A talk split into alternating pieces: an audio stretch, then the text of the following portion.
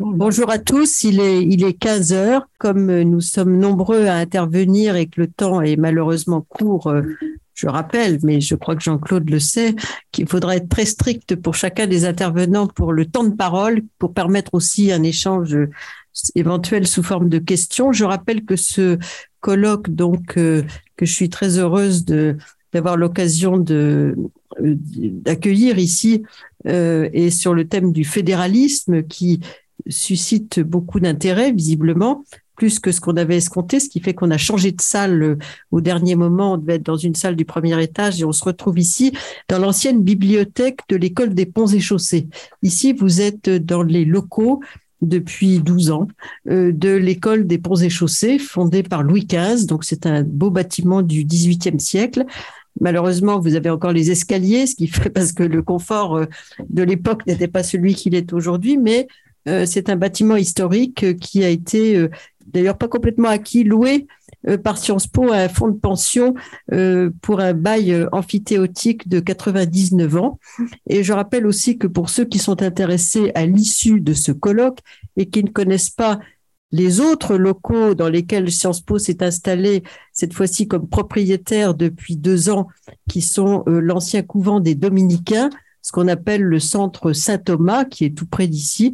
Je vous ferai une visite euh, tout à l'heure, donc à partir de 18h30, euh, de ces grands locaux euh, qui sont un ancien couvent qui avait été transformé en bien national à la Révolution, qui ensuite a été acquis pour les armées à la demande des Jacobins et qui a été restitué, disons, à la vie civile quand le ministère des Armées s'est installé dans le site qui s'appelle Ballard.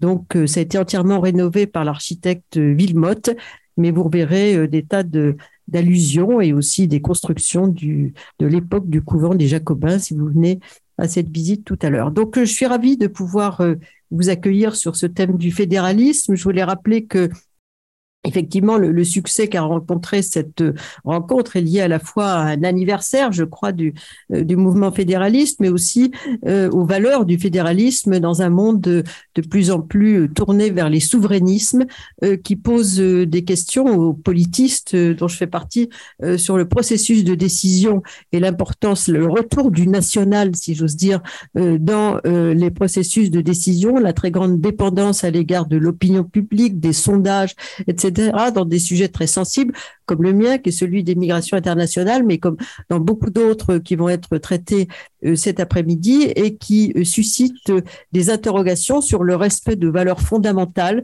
de l'Union européenne. Je rappelle que le terme de la solidarité, qui est aussi une valeur européenne, figure dans le traité de Lisbonne de 2007. Euh, et donc, ce thème a été fortement chahuté depuis de nombreuses années, notamment depuis la crise de, de 2015, le thème de l'hospitalité, le thème de toute une série de, thèmes qui vont être abordés cet après-midi de façon pluridisciplinaire, euh, avec euh, peut-être une majorité de juristes euh, sont présents sur ces interrogations sur qu'est-ce que le niveau de décision peut apporter, peut changer si on quitte uniquement le niveau national sur lequel on s'est trop souvent exclusivement penché pour aborder le fédéralisme. Et je rappelle que le fédéralisme, qui est aussi présent dans l'Europe, puisque le fédéralisme, c'est le système de la subsidiarité dans le jargon européen, il y a des domaines qui appartiennent, c'est copié sur le modèle allemand, euh, euh, de, à la compétence nationale, et puis il y en a d'autres qui sont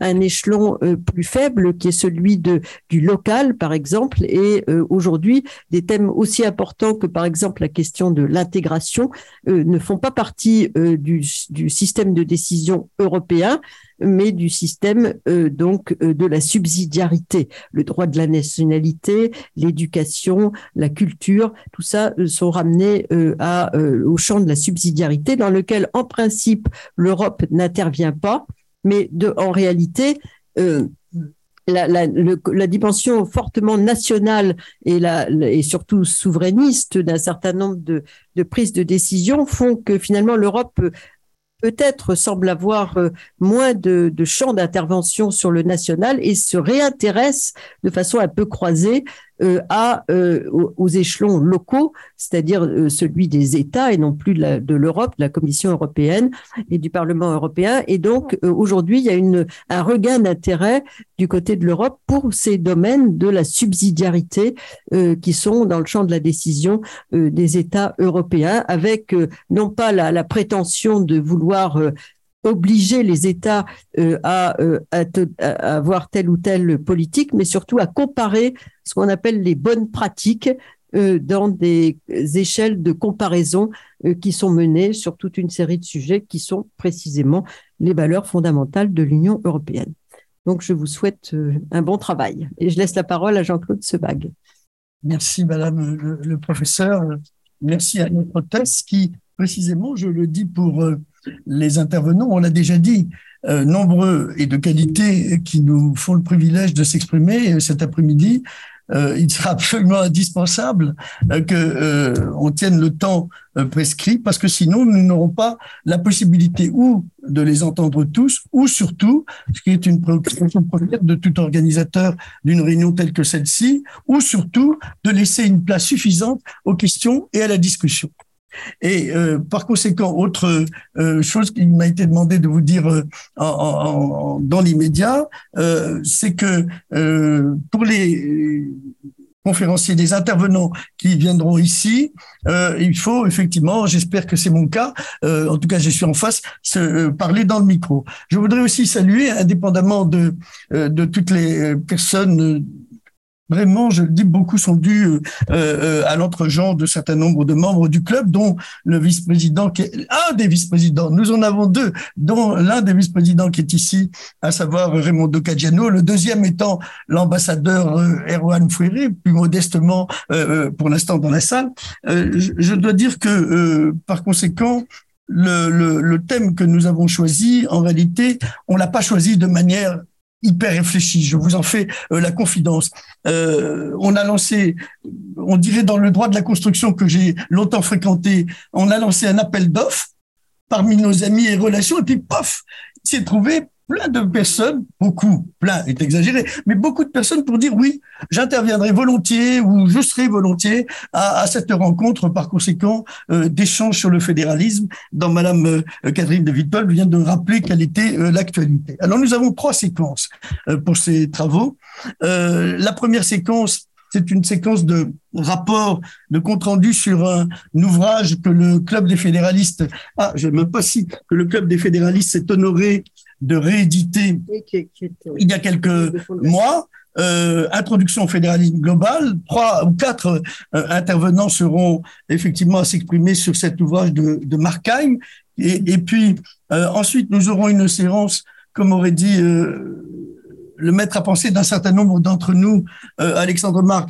Nous aurons une autre séquence plutôt portée sur les aspects Europe de, de, des libertés fondamentales. Et puis nous aurons une troisième séquence. Elles ne sont pas forcément d'ailleurs, euh, n'en soyez pas surpris, euh, d'importance euh, équivalente dans le temps. Mais nous aurons une troisième séquence consacrée aux valeurs fondamentales, ou plutôt, là je pêche, ou plutôt à certaines des valeurs fondamentales sous l'angle ou sous le prisme du fédéralisme. Là, je disais effectivement que euh, je pêche un peu et je vais m'en tenir aussi, moi, à une réduction de mon temps de parole, euh, parce que le thème, le défi que nous nous sommes comme ça, finalement, euh, lancé, eh bien, est un défi difficile à effectuer, à réaliser, car on a bien dit deux, deux, quelques, quelques euh, euh, valeurs euh, fondamentales. Mais si on devait effectivement, c'était, euh, vous avez pensé qu'on allait évoquer cet après-midi les valeurs fondamentales et euh, pour l'Europe et pour le fédéralisme, il est évident que là, c'est pas une après-midi qui nous eût fallu, mais certainement, je l'espère en tout cas pour les valeurs fondamentales, un certain nombre de jours. Donc, nous en avons choisi quelques-unes. Certains d'entre vous, nous en avons choisi en fonction de.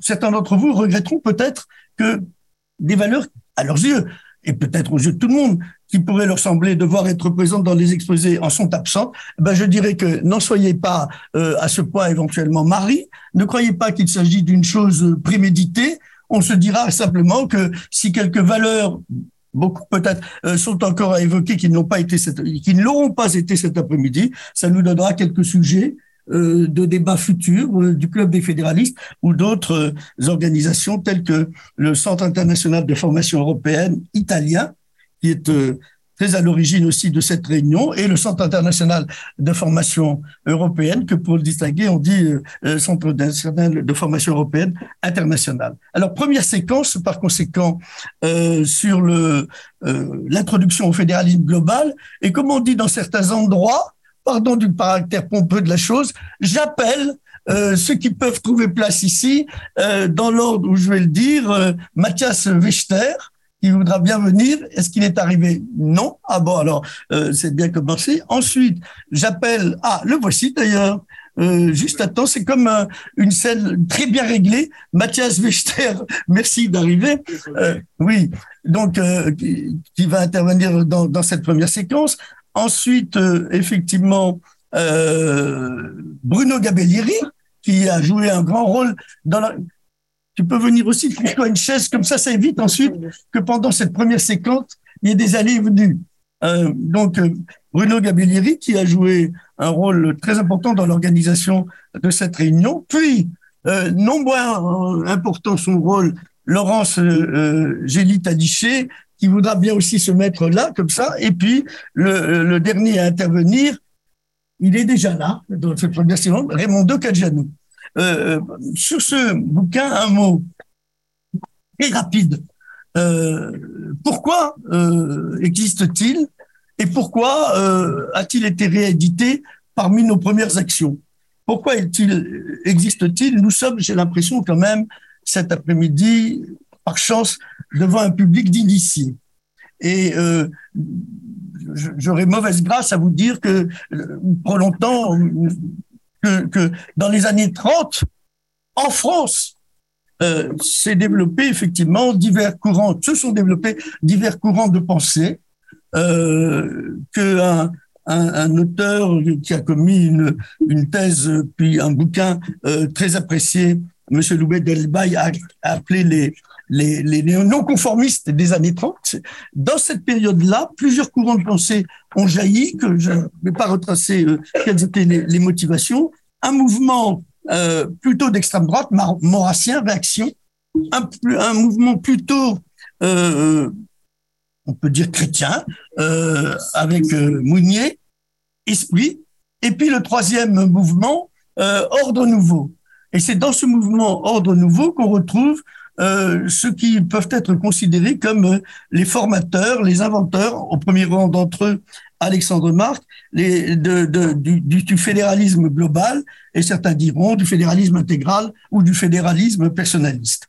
Et dans le cadre de, ce courant de pensée, pour lequel j'aurais bien aimé vous dire plus, mais je ne le ferai pas, eh bien, dans le cadre du développement de ce courant de pensée, qui finalement a été publié une revue qui s'appelle L'Ordre Nouveau, et qui a été publié pendant 3-4 ans, de 1933 à 1938. Euh, 45 numéros. Euh, nous avons aussi la chance de les avoir réédités euh, au début des années 2000 euh, et c'est assez impressionnant. Les sujets qui étaient évoqués de tous ordres, avec des plumes acérées et beaucoup de réflexions. Comme le dit Markheim, ce sont tous des articles de doctrine 2000 pages.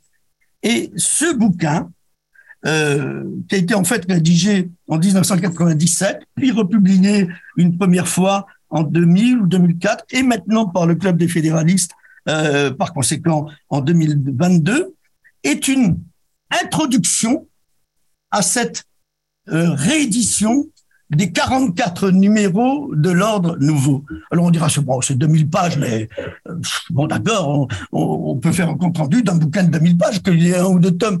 Là où était la difficulté et où euh, Markheim a réalisé vraiment un exploit, c'est que c'est pas un, livre, c'est une série d'articles, avec d'ailleurs des auteurs qui par la suite ont démontré qu'ils pouvaient avoir euh, de la profondeur dans, dans, dans la pensée et aussi d'ailleurs, dont certains, plusieurs, sur ces six 7 de l'équipe d'ordre nouveau, ont été même reconnus par les institutions conformistes, si on me permet de le dire, puisque deux d'entre eux ont finalement été, pas finalement, ont été admis après, malgré ces faits, euh, euh, à l'Académie française en France, par exemple. Et eh bien donc, euh, ce, cette synthèse, cette introduction, synthèse de, de Markheim a consisté à reprendre tous ces articles épars, à les ordonner d'une façon qui lui a paru conforme et, conforme aussi euh, à ce que pouvaient être les enseignements euh, d'Alexandre Marc, euh, dont il a été un des plus proches. Et voici l'ouvrage dont il dit. Et bien sur cet ouvrage, donc, quatre intervenants. et le premier, c'est par conséquent Mathias Wester, actuel directeur général du Centre international de formation européenne, où il succède un autre directeur général que nous aurons, ancien directeur général que nous avons la chance euh, d'avoir dans la salle et qui parlera tout à l'heure, Mahmoud et puis à d'autres, et aussi, bien sûr, au premier euh, d'entre eux, de ces directeurs généraux, à, son fondateur, le CIF, Alexandre Marc. Donc, pour parler de ce qui est la première partie de l'ouvrage, là, fils Mathias Wichter. Merci euh, Jean-Claude et désolé de mon retard. Je me suis totalement trompé de direction. Euh, je suis très content de euh, pouvoir intervenir euh, aujourd'hui sur la crise, concept central, clé de ce cercle d'intellectuels qui était Ordre Nouveau. Car selon la vision de ces intellectuels, c'est la grande crise qui rend nécessaire la révolution personnaliste et fédéraliste. À l'époque euh, de la rédaction des articles d'Ordre Nouveau, donc les années 30, il était courant de parler de crise en France, non seulement euh, en raison du, euh, de la grande crise économique mondiale déclenchée par le krach boursier de New York, mais aussi en raison des phénomènes de crise qui se manifestaient spécifiquement en France. Crise du parlementarisme qui n'arrivait plus à produire un exécutif stable, crise politique qui a atteint son premier point culminant avec les émeutes du 4 février 1934, crise intellectuelle et morale qui ne fut pas seulement déplorée par les personnalistes d'ordre nouveau et d'esprit. Ainsi, par exemple, Georges Clemenceau parlait en 1930 de l'épuisement de la pensée française. Comme souvent dans l'histoire de la culture politique, française, le pays se sentait menacé de décadence. Un ouvrage de deux auteurs d'ordre nouveau, euh, Arnaud euh, Dandieu et euh, Robert Aran, s'appelle Décadence de la nation française, publié en 1930. Mais ce n'est pas cette crise momentanée qui préoccupe les auteurs de l'ordre nouveau. Ils évoquent une crise bien plus grande plus profonde et plus longue qui dure depuis plusieurs siècles déjà. Pour un historien comme moi, c'est une démarche à première vue déroutante. Les historiens utilisent bien sûr souvent la notion de crise par lesquelles ils entendent la remise en question de valeurs, d'ordre et de systèmes de pensée existants mais celle-ci dure en général quelques années, voire des décennies, mais pas plusieurs siècles. Voyons donc ce que Ordre Nouveau entend par la grande crise. Il s'agit d'une triple crise politique, économique et spirituelle. Sur le plan politique, le phénomène déclencheur de la crise est l'État plus précisément l'État-nation en tant qu'institution qui opprime l'homme. Avec l'avènement de l'ère moderne, l'État, selon l'ordre nouveau, a acquis une emprise sur les hommes d'une ampleur jusqu'alors inconnue, réduisant toujours plus leur marge d'épanouissement. Pour l'ordre nouveau, l'État n'est pas seulement violent vers l'extérieur, donc il anticipe déjà euh, la nouvelle guerre mondiale à plusieurs reprises. Donc, à cause de l'État-nation, ils anticipent cette euh, nouvelle guerre. Donc, l'État n'est pas seulement violent vers l'extérieur, mais aussi et surtout à l'intérieur. Il parle de l'État Moloch. Les auteurs d'Ordre Nouveau ne semblent pas reconnaître que l'État moderne a été créé pour agir en tant que pacificateur, pour mettre fin à l'état de guerre permanent qui régnait, par exemple, pendant les guerres de religion, donc un point d'origine de l'État moderne. Sous d'autres aspects, la critique de l'État par euh, ordre nouveau est très typique de son époque et, euh, permettez-moi de le dire, n'est pas particulièrement originale. Critique globale et parfois polémique du parlementarisme et du système des partis, mais sans pouvoir proposer d'alternatives concrètes. Sur le plan de la crise politique, l'analyse d'ordre nouveau me semble la moins intéressante et la moins actuelle, comme c'est ça l'interrogation de notre ami Markheim, actualité de l'école de pensée ordre nouveau. L'inverse est vrai pour la crise économique.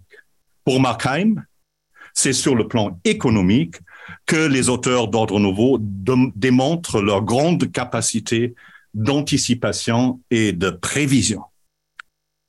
Leur critique du système économique est centrée, comme chez Marx, sur le capitalisme. Mais contrairement à Marx, Ordre Nouveau ne veut pas amener les prolétaires au pouvoir, mais libérer tous les hommes de leur soumission au dictat de l'argent et du productivisme. C'est ça leur analyse du système économique capitaliste qui est mené par un productivisme acharné. Selon eux, dans la société capitaliste, tous les professionnels sont plus ou moins prolétarisés car ils doivent produire toujours plus, plus vite et mieux. Il s'agit donc de repenser entièrement le rapport de l'homme, le rapport de la société au travail et de l'organiser différemment, ce qu'a fait après, bien sûr, Alexandre Marc et Markheim avec leur euh, concept de, euh, de minimum social garanti, qui est une façon de repenser totalement euh, l'organisation de l'économie. La troisième crise est spirituelle. Depuis l'avènement de la grande crise, l'homme n'est plus perçu comme une personne dans tous ses aspects et rapports sociaux, mais comme un individu isolé, une monade Ici aussi, l'horizon temporel et la percée de la modernité, la sécularisation, la rationalisation et l'individualisation croissante du monde. La modernité, c'est ainsi que l'on peut résumer le point de vue de nos auteurs, a détruit l'ancien ordre du monde et l'a remplacé par un système qui n'est plus adapté, adapté à l'homme. L'étatisme, le capitalisme, l'individualisme sont des tendances qui conduisent à, qui ont conduit à l'asservissement et la prolétarisation de l'homme. Comme l'humanité n'a pas trouvé de solution à ces problèmes depuis le début de l'ère moderne, la grande crise continue de couver. Pour Markheim, la démarche, de l'ordre nouveau est la suivante. Je cite, la critique de toute conception, entre parenthèses, illusion moniste. L'individu citoyen, l'individu producteur ou consommateur, autant de concepts qui ramènent l'homme à une seule composante. Je pense que nous ne rendons pas justice aux auteurs d'ordre nouveau si nous les considérons comme des théoriciens ou des penseurs politiques. Ils étaient des intellectuels, des philosophes, des critiques de leur époque, peut-être même des prophètes. Ils s'intéressaient peu au processus politique, à la mise en œuvre concrète, étape par étape, de leurs idées. Si nous trouvons que leurs idées sont toujours d'actualité, ce qui est un peu l'interrogation, je pense, de la réédition et de ce colloque, il euh, conviendrait de réfléchir à la manière dont elle pourrait être mise en œuvre. Merci beaucoup. Merci à, beaucoup d'égards, puisque oublié Je me suis tenu aux 10 minutes. Totalement, et j'ai même, même un, peu moins. un, iPhone qui doit prévenir une minute avant de l'expiration. Il n'a même pas sonné l'alerte. Bravo. Merci. Par conséquent, ça permettra, et c'était une indication que je n'avais pas non plus donnée, euh, à l'issue de cette première séquence, comme des deux autres qui suivront, de laisser la place aux questions et à un début de discussion. Et par conséquent, venons maintenant dans, euh, sinon l'inventaire, la présentation, euh, et par quelqu'un qui a particulièrement euh, qualité pour le faire. Euh, la présentation par Bruno Gabellieri, qui indépendamment des euh, fonctions importantes qu'il a occupées sur le plan professionnel et dont connaissent plusieurs des personnes qui sont ici présentes, a été on a oublié de le mettre sur le programme, assistant quand même aussi d'Alexandre Marc dans une période de sa vie. Et, par conséquent, pour nous présenter le deuxième volet de cette approche du fédéralisme global tel que consigné par Markheim. Merci euh, Jean-Claude. Donc euh, un grand plaisir de se retrouver ici pour parler effectivement euh, de cet ouvrage de Markheim dans le droit fil de ce que vient de dire Mathias Wechter sur la crise. Face à la crise, ce que Markheim a, énoncé dans ce livre que je vous encourage bien évidemment à lire, c'est que les solutions partielles, les réformes qui ne s'attaquent pas à la racine des problèmes sont vouées à l'échec. La seule réponse opératoire ne peut être que globale, dit Markheim. Et le vrai projet révolutionnaire, euh, l'ordre nouveau, c'est le fédéralisme, mais le fédéralisme global. Alexandre Marc avait signalé qu'une autre appellation avait été envisagée au départ, celle de socialisme libertaire, en référence à Proudhon. Mais au plan global, il s'agit euh, de réellement rompre avec ce qu'on appelle communément le matérialisme. Il faut rompre avec la primauté de l'avoir sur l'être, de euh, l'anonymat sur le personnel, de la masse et de l'individu abstrait, comme l'a dit Mathias tout à l'heure, sur la personne concrète. Il s'agit d'affirmer que l'on place effectivement le spirituel d'abord. Mais ce n'est pas une conception qui privilégie l'esprit sacralisé au détriment de l'homme.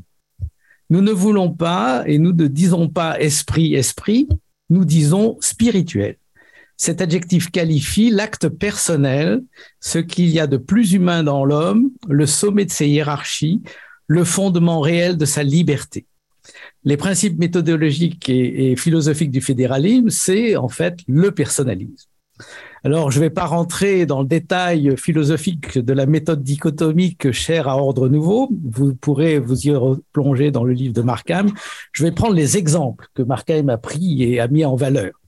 Premier exemple, il affirme que la personne est à la fois un être individuel et un être social, mais pas d'opposition entre les deux.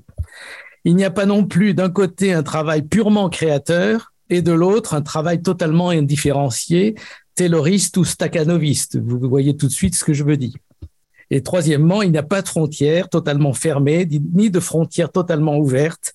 Les frontières sont utiles et nécessaires, mais en tension permanente c'est une nouvelle forme, je dirais, de tension qu'il faut cultiver et qu'il ne faut pas refuser. Au terme du cheminement méthodologique, l'homme est au départ, l'homme est à l'arrivée et l'homme est aussi un chemin. À la fois individuel et social, enraciné et universel, engagé et capable de recul, l'homme est une personne. La personne est autonome tout en étant conflictuelle, en elle-même. La personne est responsable avec sa capacité de répondre et de choisir. Les fédéralistes affirment en permanence la primauté de la personne. Pour nous, la véritable cellule sociale, c'est la personne et non la famille qui lui est subordonnée. La personne n'est pas un État, c'est un acte. La personne, c'est l'individu engagé dans le conflit créateur, conflit déjà interne à la personne, comme je l'ai dit, la personne en tant qu'acte responsable sera nécessairement créatrice. En cherchant à se dépasser et à aller au-delà, elle se situe dans l'invention, dans la conquête. La personne est création, la personne est expansion, la personne est conquête par elle-même. À chaque conquête nouvelle effectuée correspondra donc une organisation de la zone conquise qui bien sûr, est colonisé, permettant euh, de se lancer à nouveau vers les aventures ou des explorations nouvelles. Et le témoignage que je voudrais donner à travers ce résumé de la pensée développée par Markheim dans son livre, c'est mon témoignage de secrétaire général de l'AUIP, qui a commencé avec euh, un de ceux qui sont euh, ici en tant que personne.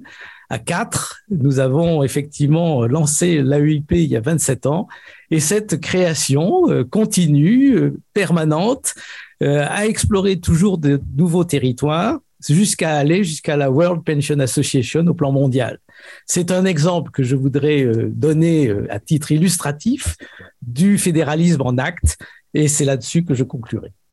Donc, euh, pour les principes juridiques et politiques du fédéralisme, Laurence Talichet, qui elle aussi a été un moment, effectivement, au Centre international de formation européenne, a collaboré j'y reviens chaque fois, c'est l'inventeur euh, du fédéralisme global et le fondateur du CIF, et même d'ailleurs de l'UEF, eh bien, euh, pour nous parler de ces principes, Laurence Tachi, juridique.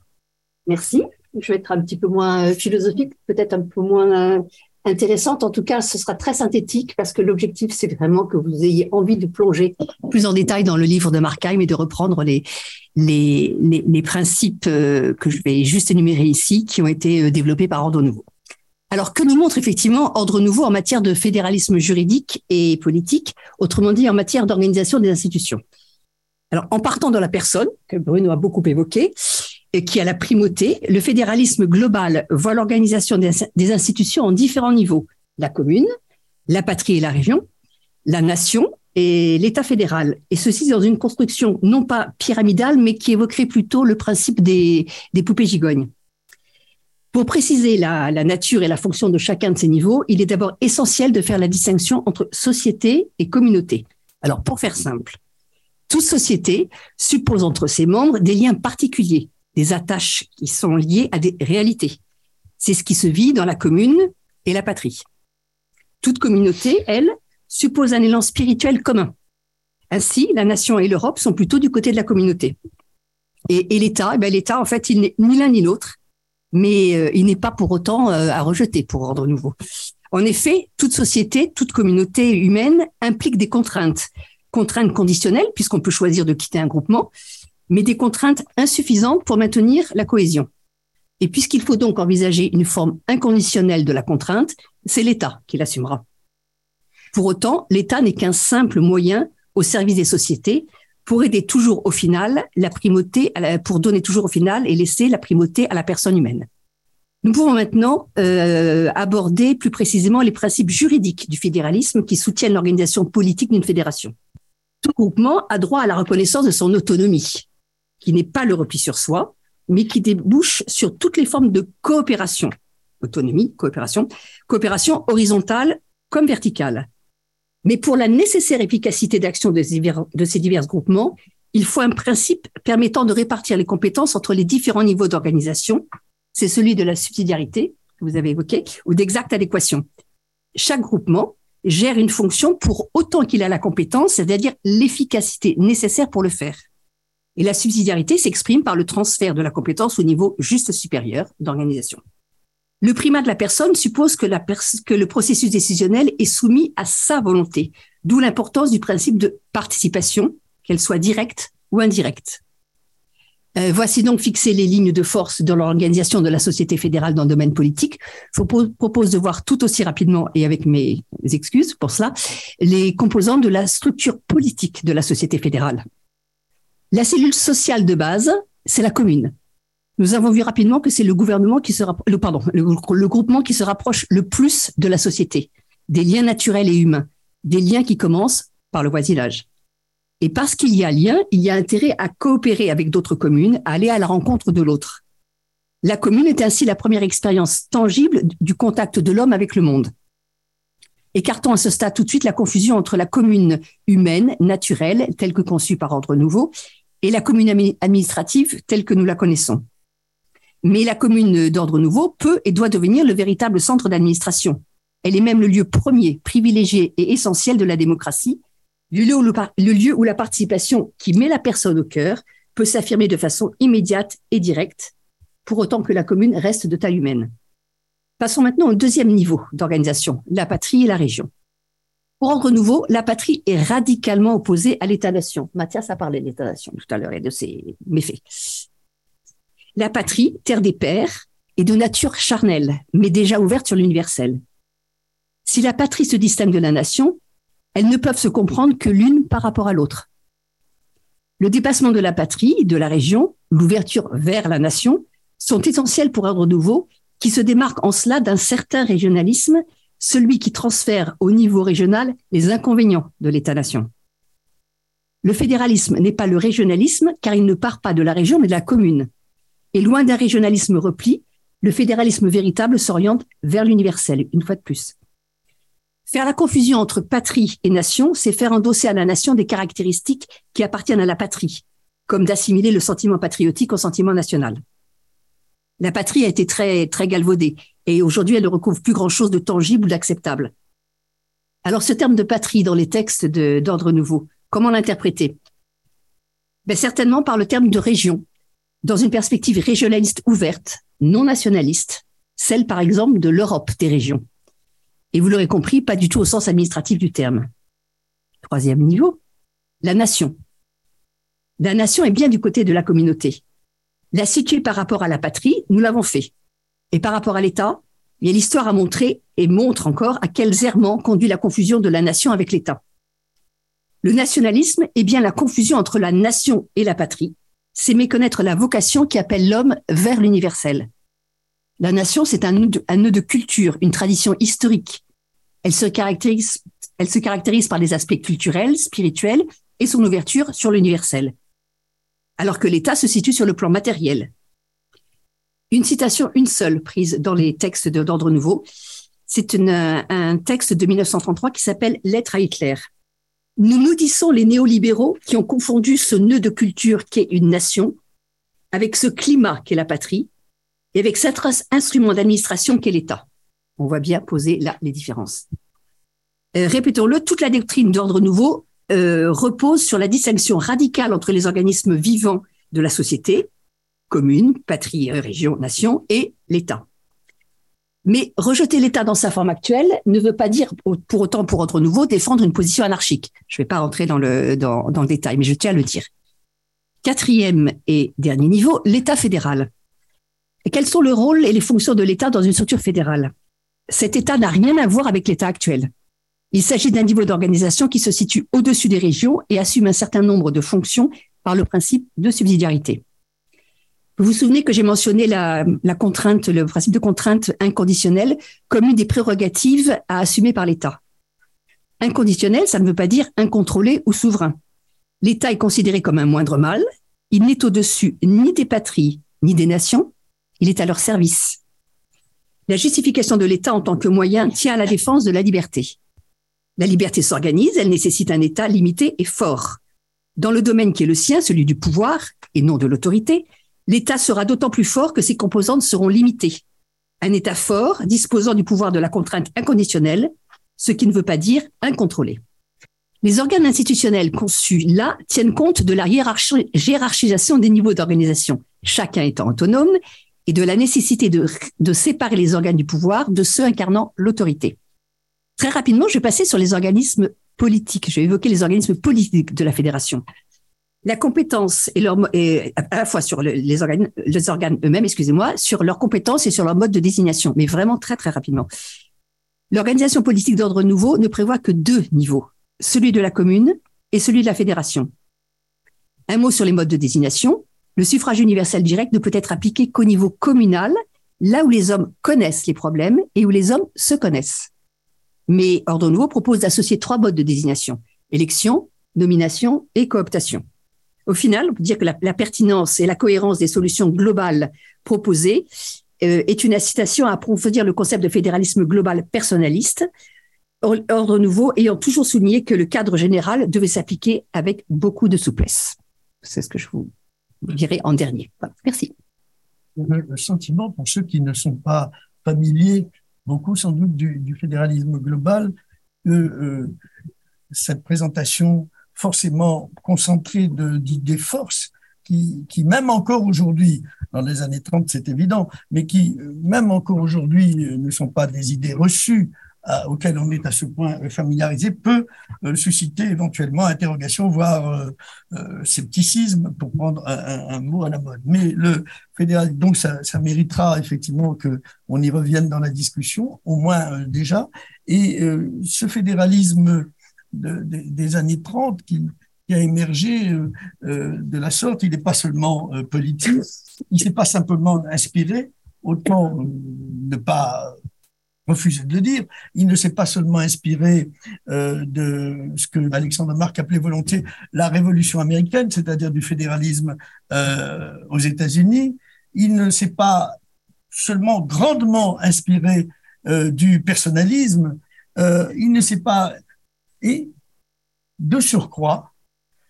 Et tout ceci doit aller ensemble parce qu'on ne peut pas faire euh, du fédéralisme politique et pas du fédéralisme euh, effectivement euh, culturel ou sociétal.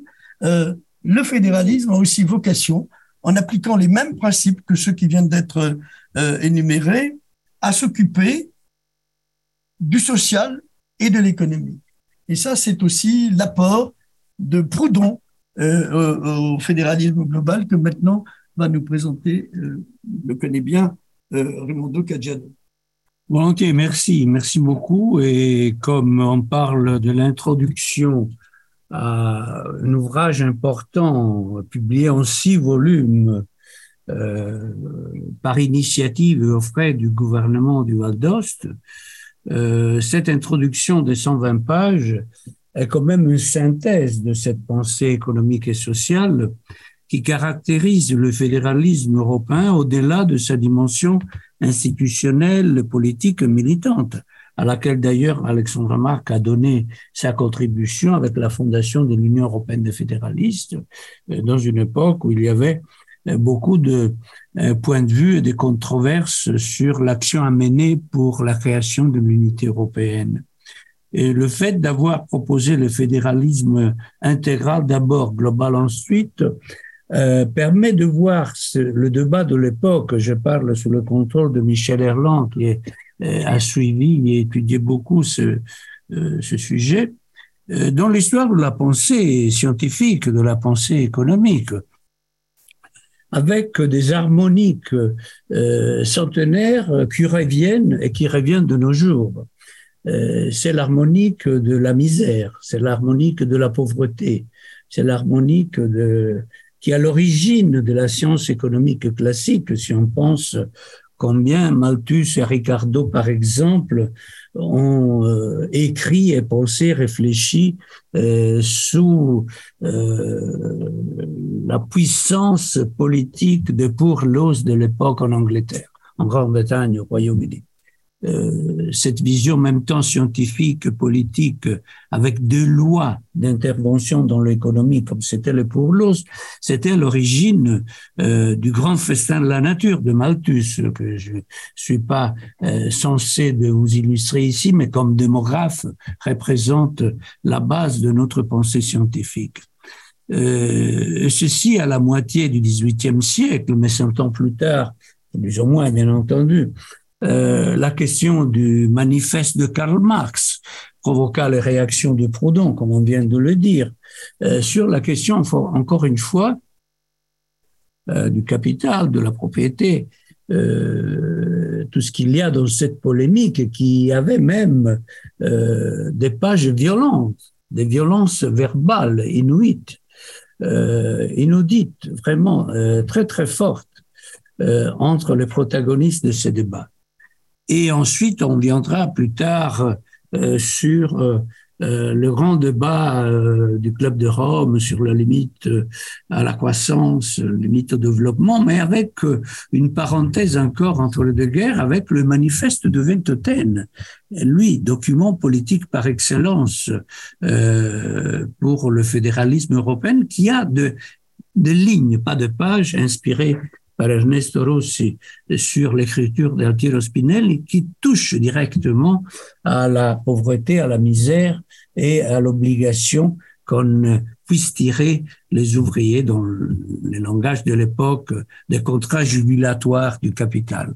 Mais l'aspect commun, on revient au principe du fédéralisme, l'aspect commun de toute cette polémique qui revient aujourd'hui dans nos propres sociétés, c'est que euh, les protagonistes sont toujours les pôles, les pôles d'une batterie, les pôles d'une tension, les pôles d'un contraste.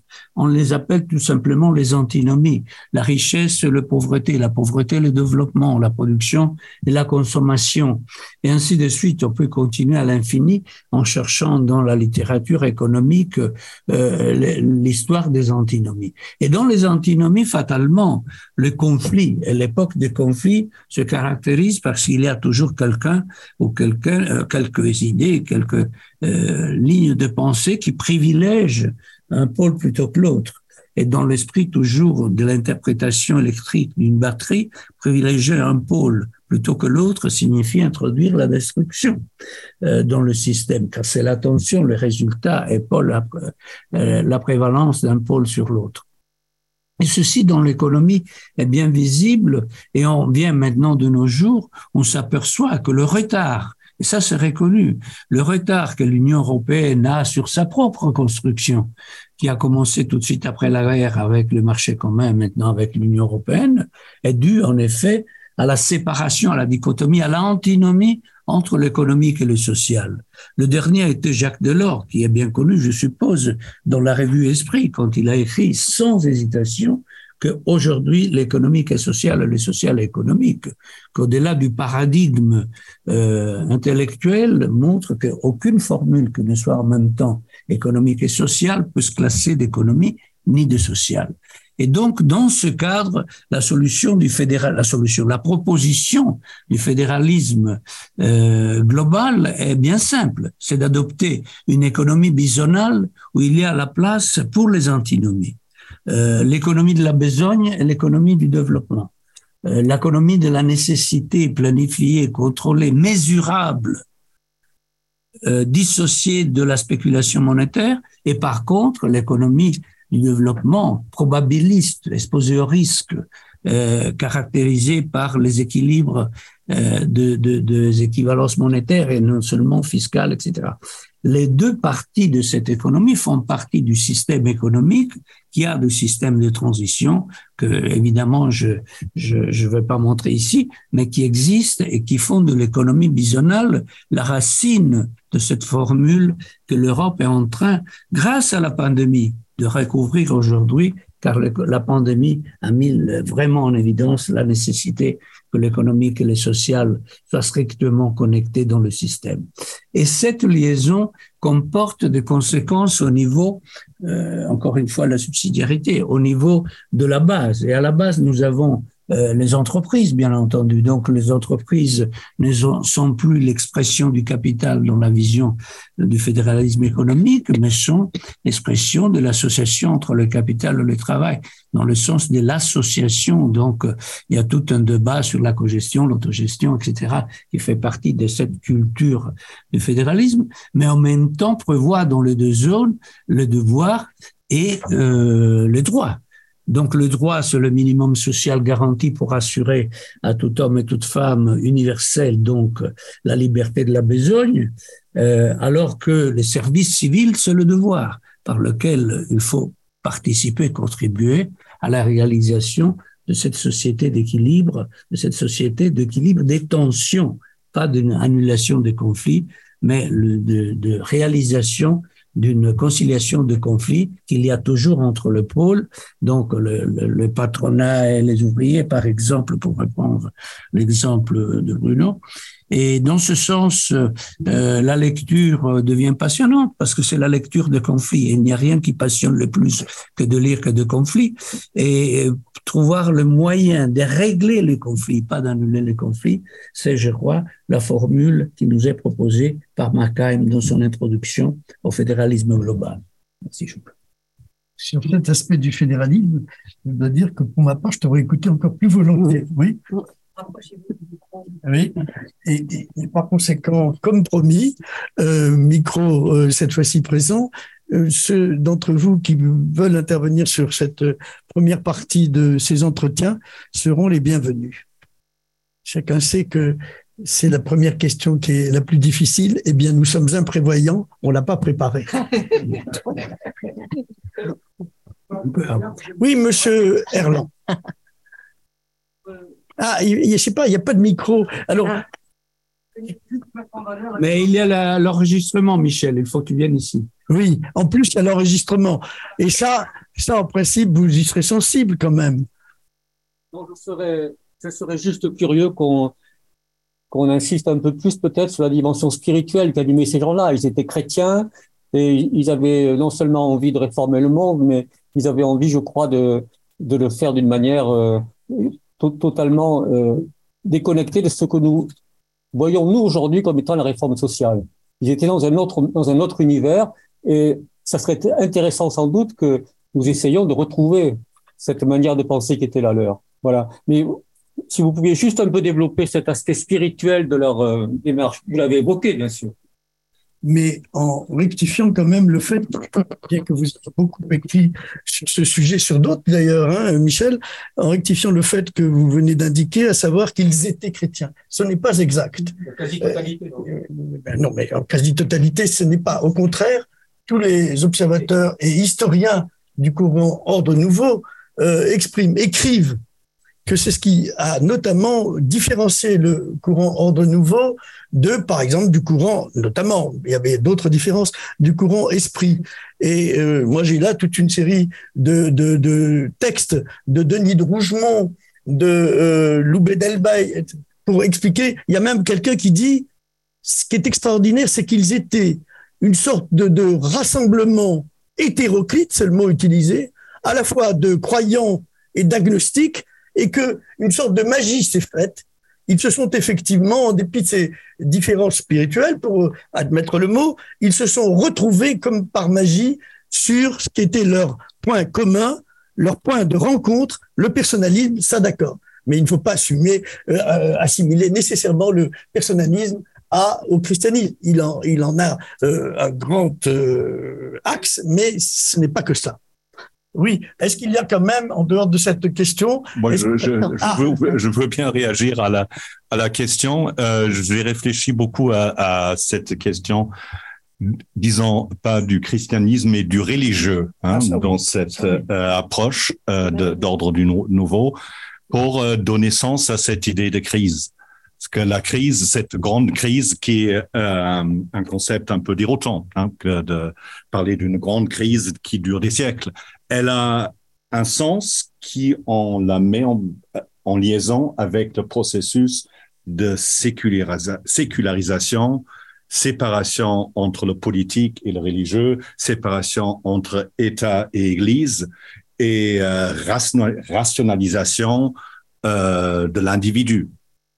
Et euh, donc, dans ce sens, à mon avis, ça, on peut pas comprendre, à mon avis, la crise conçu par les personnalismes sans prendre en compte euh, le religieux comme ah euh, comme élément clé et euh, élément clé qui pour eux a disparu du de l'organisation de nos sociétés.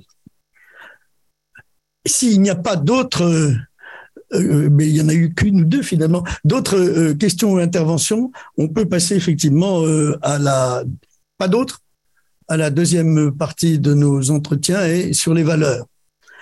Alors, euh, nul doute que là aussi, le, débat risque d'être euh, touffu parce que euh, lorsque nous avons choisi ce, thème, qui nous a d'ailleurs été inspiré par certains des membres du club, j'ai oublié de dire quand même que parmi les intervenants, là, de la tribune, il y avait trois intervenants qui sont des fondateurs du club des fédéralistes, Laurence Taliché, Bruno Gabellieri et euh, Raimondo Caggiano.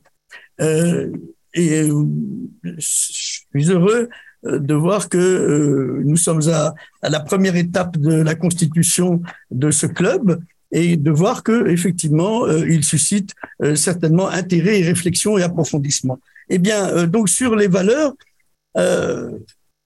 en choisissant ce thème sous l'angle, et je crois que c'est sur le tableau euh, euh, de l'Europe et euh, du fédéralisme global, nous n'avons pas choisi la simplicité. Car réfléchissez, qui d'entre vous ici, et je serais vraiment heureux que le défi soit relevé, peut nous donner une définition qui n'emporte pas aussitôt question, et question au pluriel, du terme valeur il y aurait beaucoup à dire. Il y a euh, sur l'Europe, par exemple, il y a un thésard que j'ai eu l'occasion d'entendre et de recevoir à, Aix-en-Provence, euh, qui a fait une thèse. D'ailleurs, dans la thèse, il y avait, dans le jury de thèse, il y avait euh, Vlad Constantinescu. Euh, les valeurs dans l'Union européenne.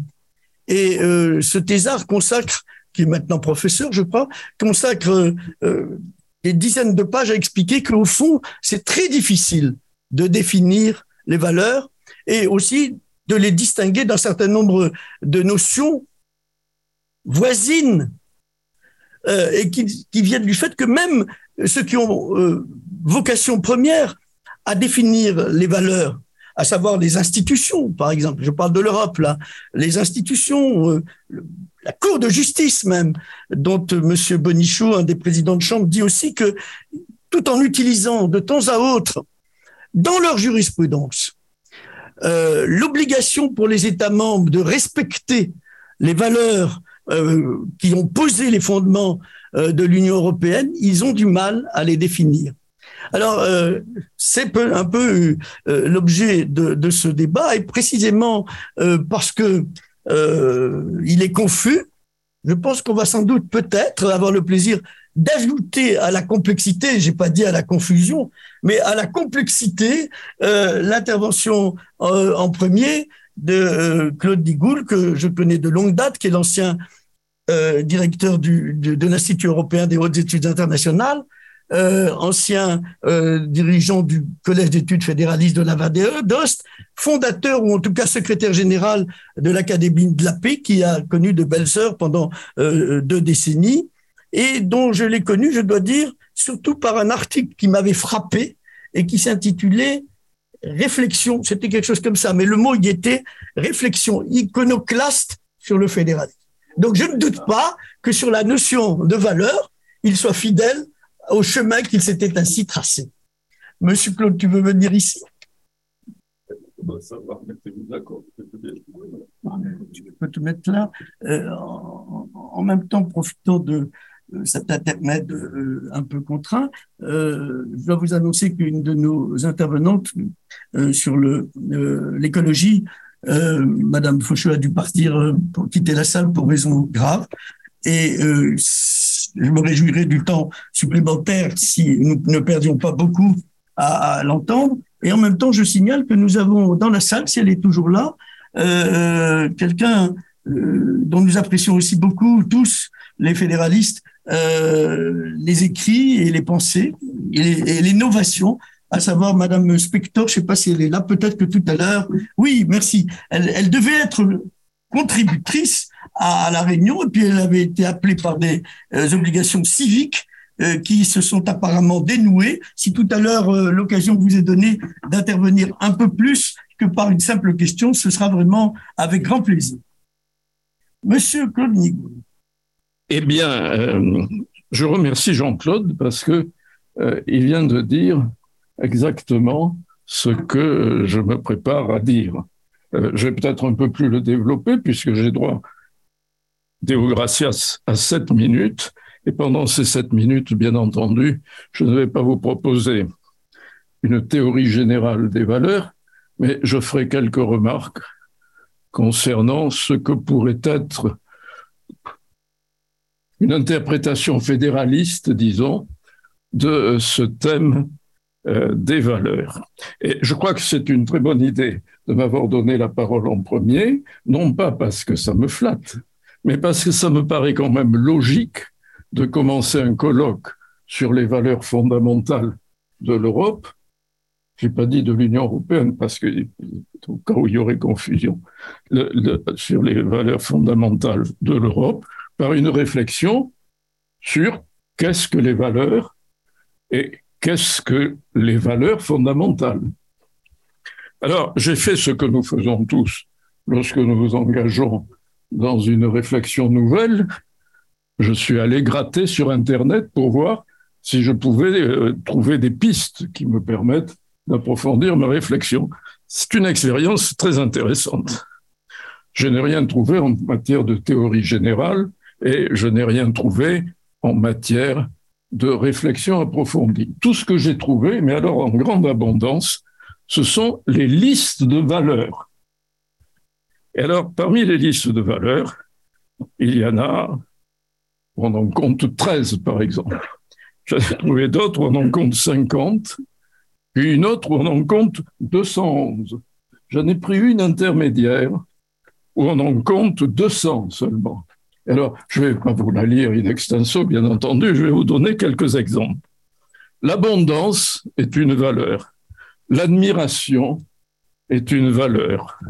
L'agressivité est une valeur.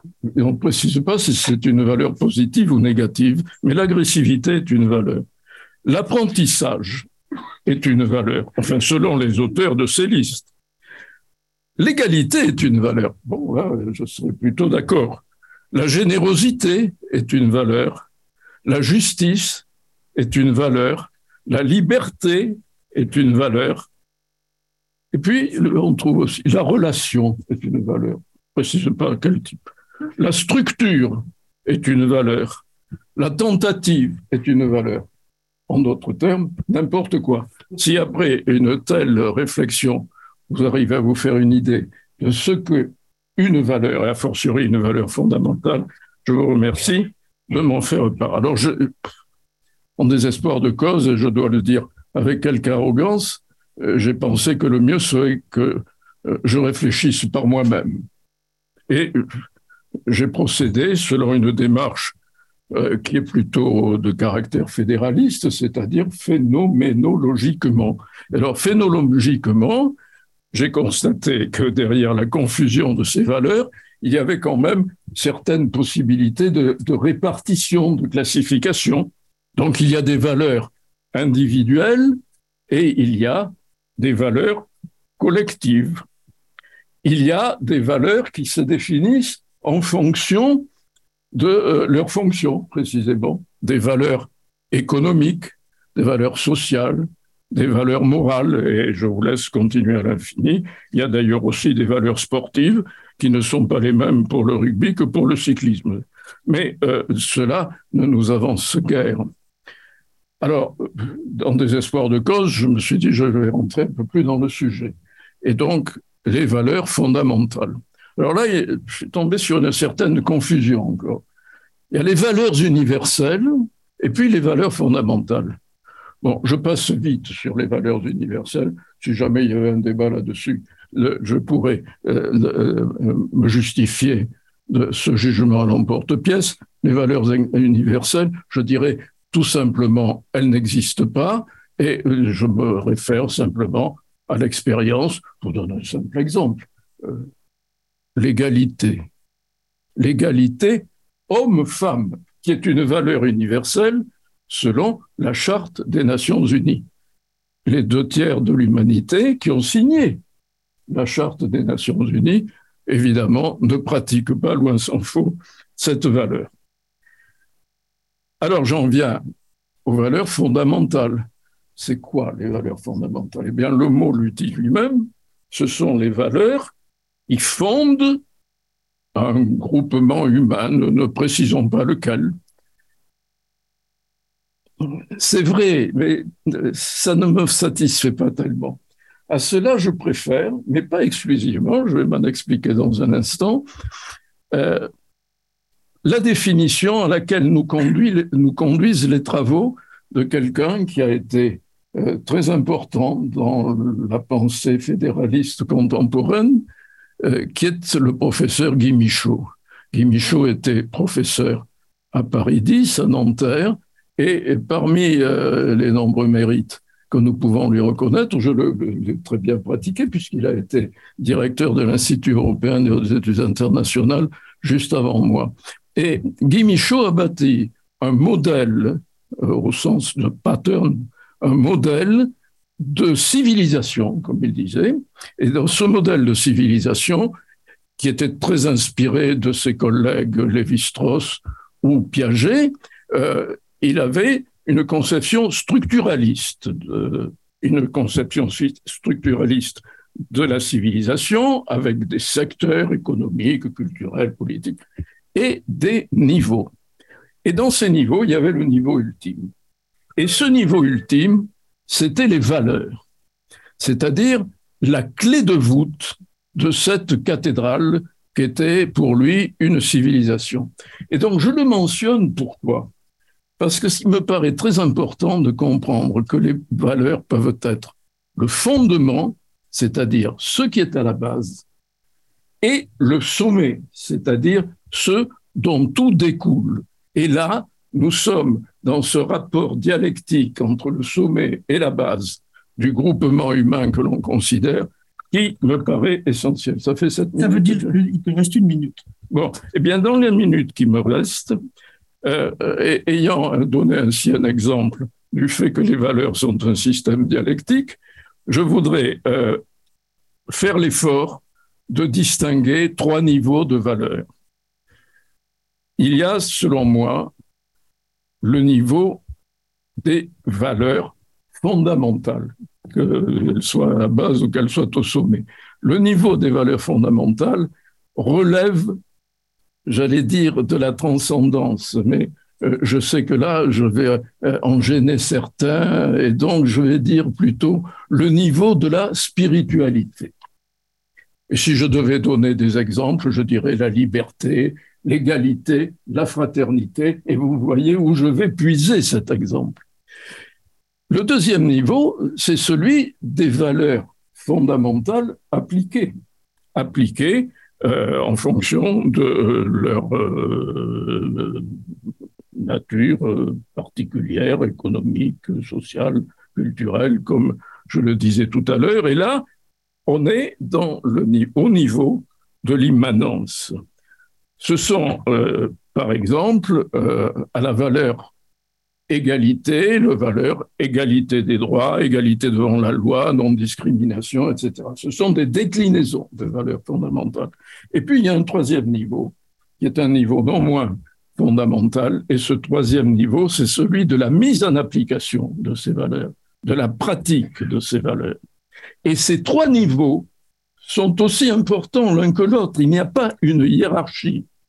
Il y a un courant dialectique entre ces différents niveaux qui euh, assure le dynamisme et la vie du point de vue de la spiritualité et des valeurs plus généralement. Donc, de l'ensemble du groupe humain considéré. Voilà, j'arrête là. J'aurais voulu dire d'autres choses, mais je ne les dirai pas. Oui, tu les diras dans la discussion. Je les dirai dans la discussion si Bon, voilà donc euh, une bonne introduction euh, à ces débats sur les valeurs. Et par conséquent, nous passons, si vous le voulez bien, à la mise en perspective de la notion, si le terme n'est pas un peu affadissant, à la mise en perspective des valeurs euh, avec l'Europe et en particulier. Alors, il faut faire la différence, admettons-le, euh, avec l'Europe ou, on y viendra sans doute beaucoup, avec euh, l'Union européenne. Et pour euh, évoquer le premier, euh, avoir une première approche par conséquent de la chose, j'appelle Madame le professeur Rossolillo qui nous fait le grand plaisir de venir de loin pour quelques minutes. Alors, ah, voilà, parfait. Euh, et qui, effectivement, va nous parler de ces valeurs sous l'angle de la démocratie. Merci. Et merci surtout de m'avoir invité et, et, de m'avoir assigné un thème si important que c'est impossible de traiter en dix minutes. Donc, je vais seulement toucher quelques points euh, concernant euh, les, les raisons de la crise de la démocratie euh, à laquelle on assiste en Europe et je dirais dans le monde et euh, pourquoi le, le, fédéralisme pourrait être une solution euh, à cette crise et offrir des, des réponses à cette crise. Euh, pour aborder cette question, je voudrais partir euh, des résultats de la conférence sur l'avenir de l'Europe et en particulier du groupe qui a traité le problème de la démocratie. Et en fait, dans ce groupe, deux besoins ont émergé euh, concernant ce thème, c'est-à-dire euh, d'une part la, la, nécessité de renforcer la démocratie européenne et en particulier le rôle du Parlement européen afin que l'Europe puisse euh, acquérir, euh, que l'Union européenne acquiert le pouvoir de répondre aux besoins des, citoyens. Et d'autre part, euh, le besoin de la part des citoyens d'une plus grande participation à la prise de décision euh, à travers, par exemple, l'utilisation d'outils de consultation tels que les plateformes informatiques comme celle qui a été utilisée pendant la conférence. Donc, même des formes, je dirais, de démocratie directe. Euh, ces deux revendications euh, mettent en, en, évidence, à mon avis, euh, deux aspects essentiels de, la crise actuelle de la démocratie, qui n'est pas pleinement réalisée ni à niveau national ni à niveau européen.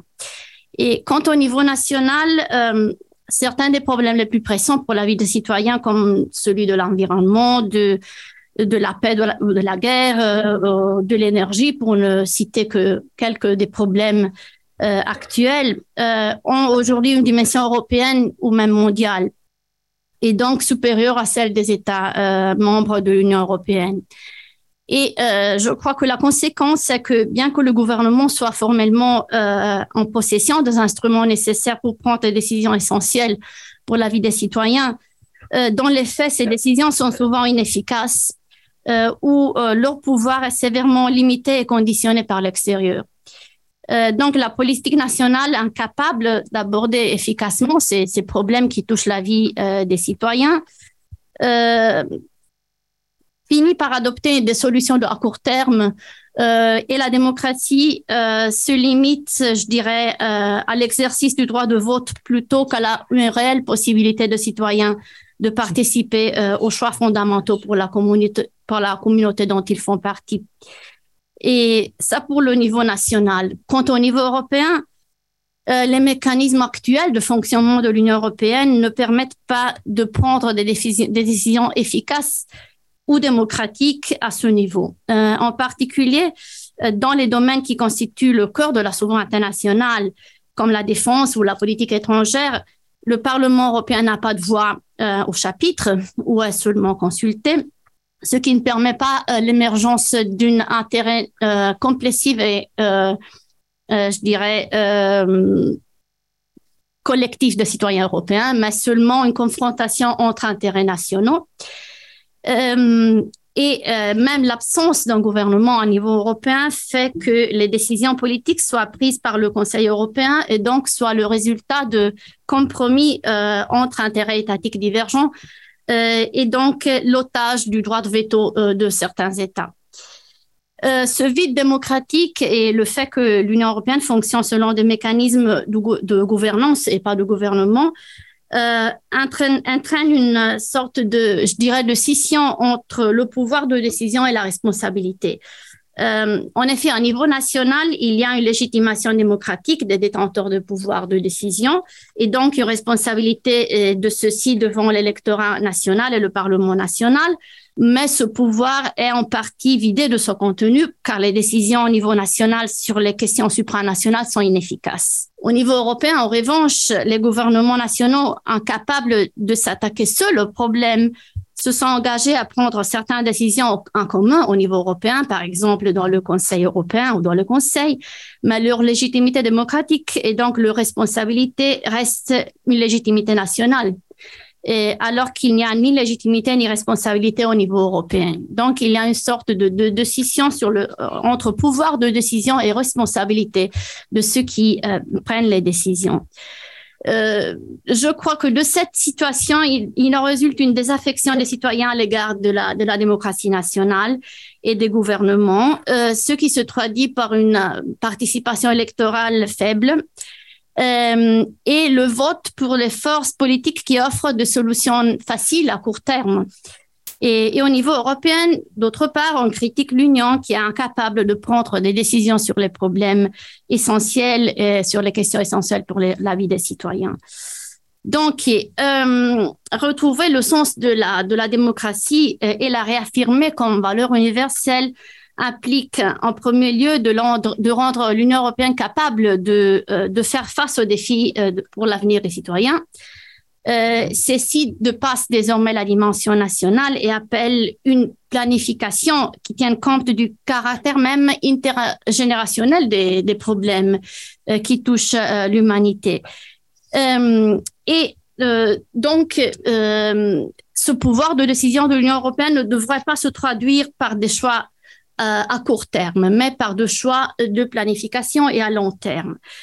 Il est donc nécessaire que l'Union européenne soit dotée d'un gouvernement euh, légitimité démocratiquement et qui puisse agir indépendamment des États membres euh, pour euh, les choix qui ne sont pas au niveau des États membres, mais qui ont une dimension supranationale.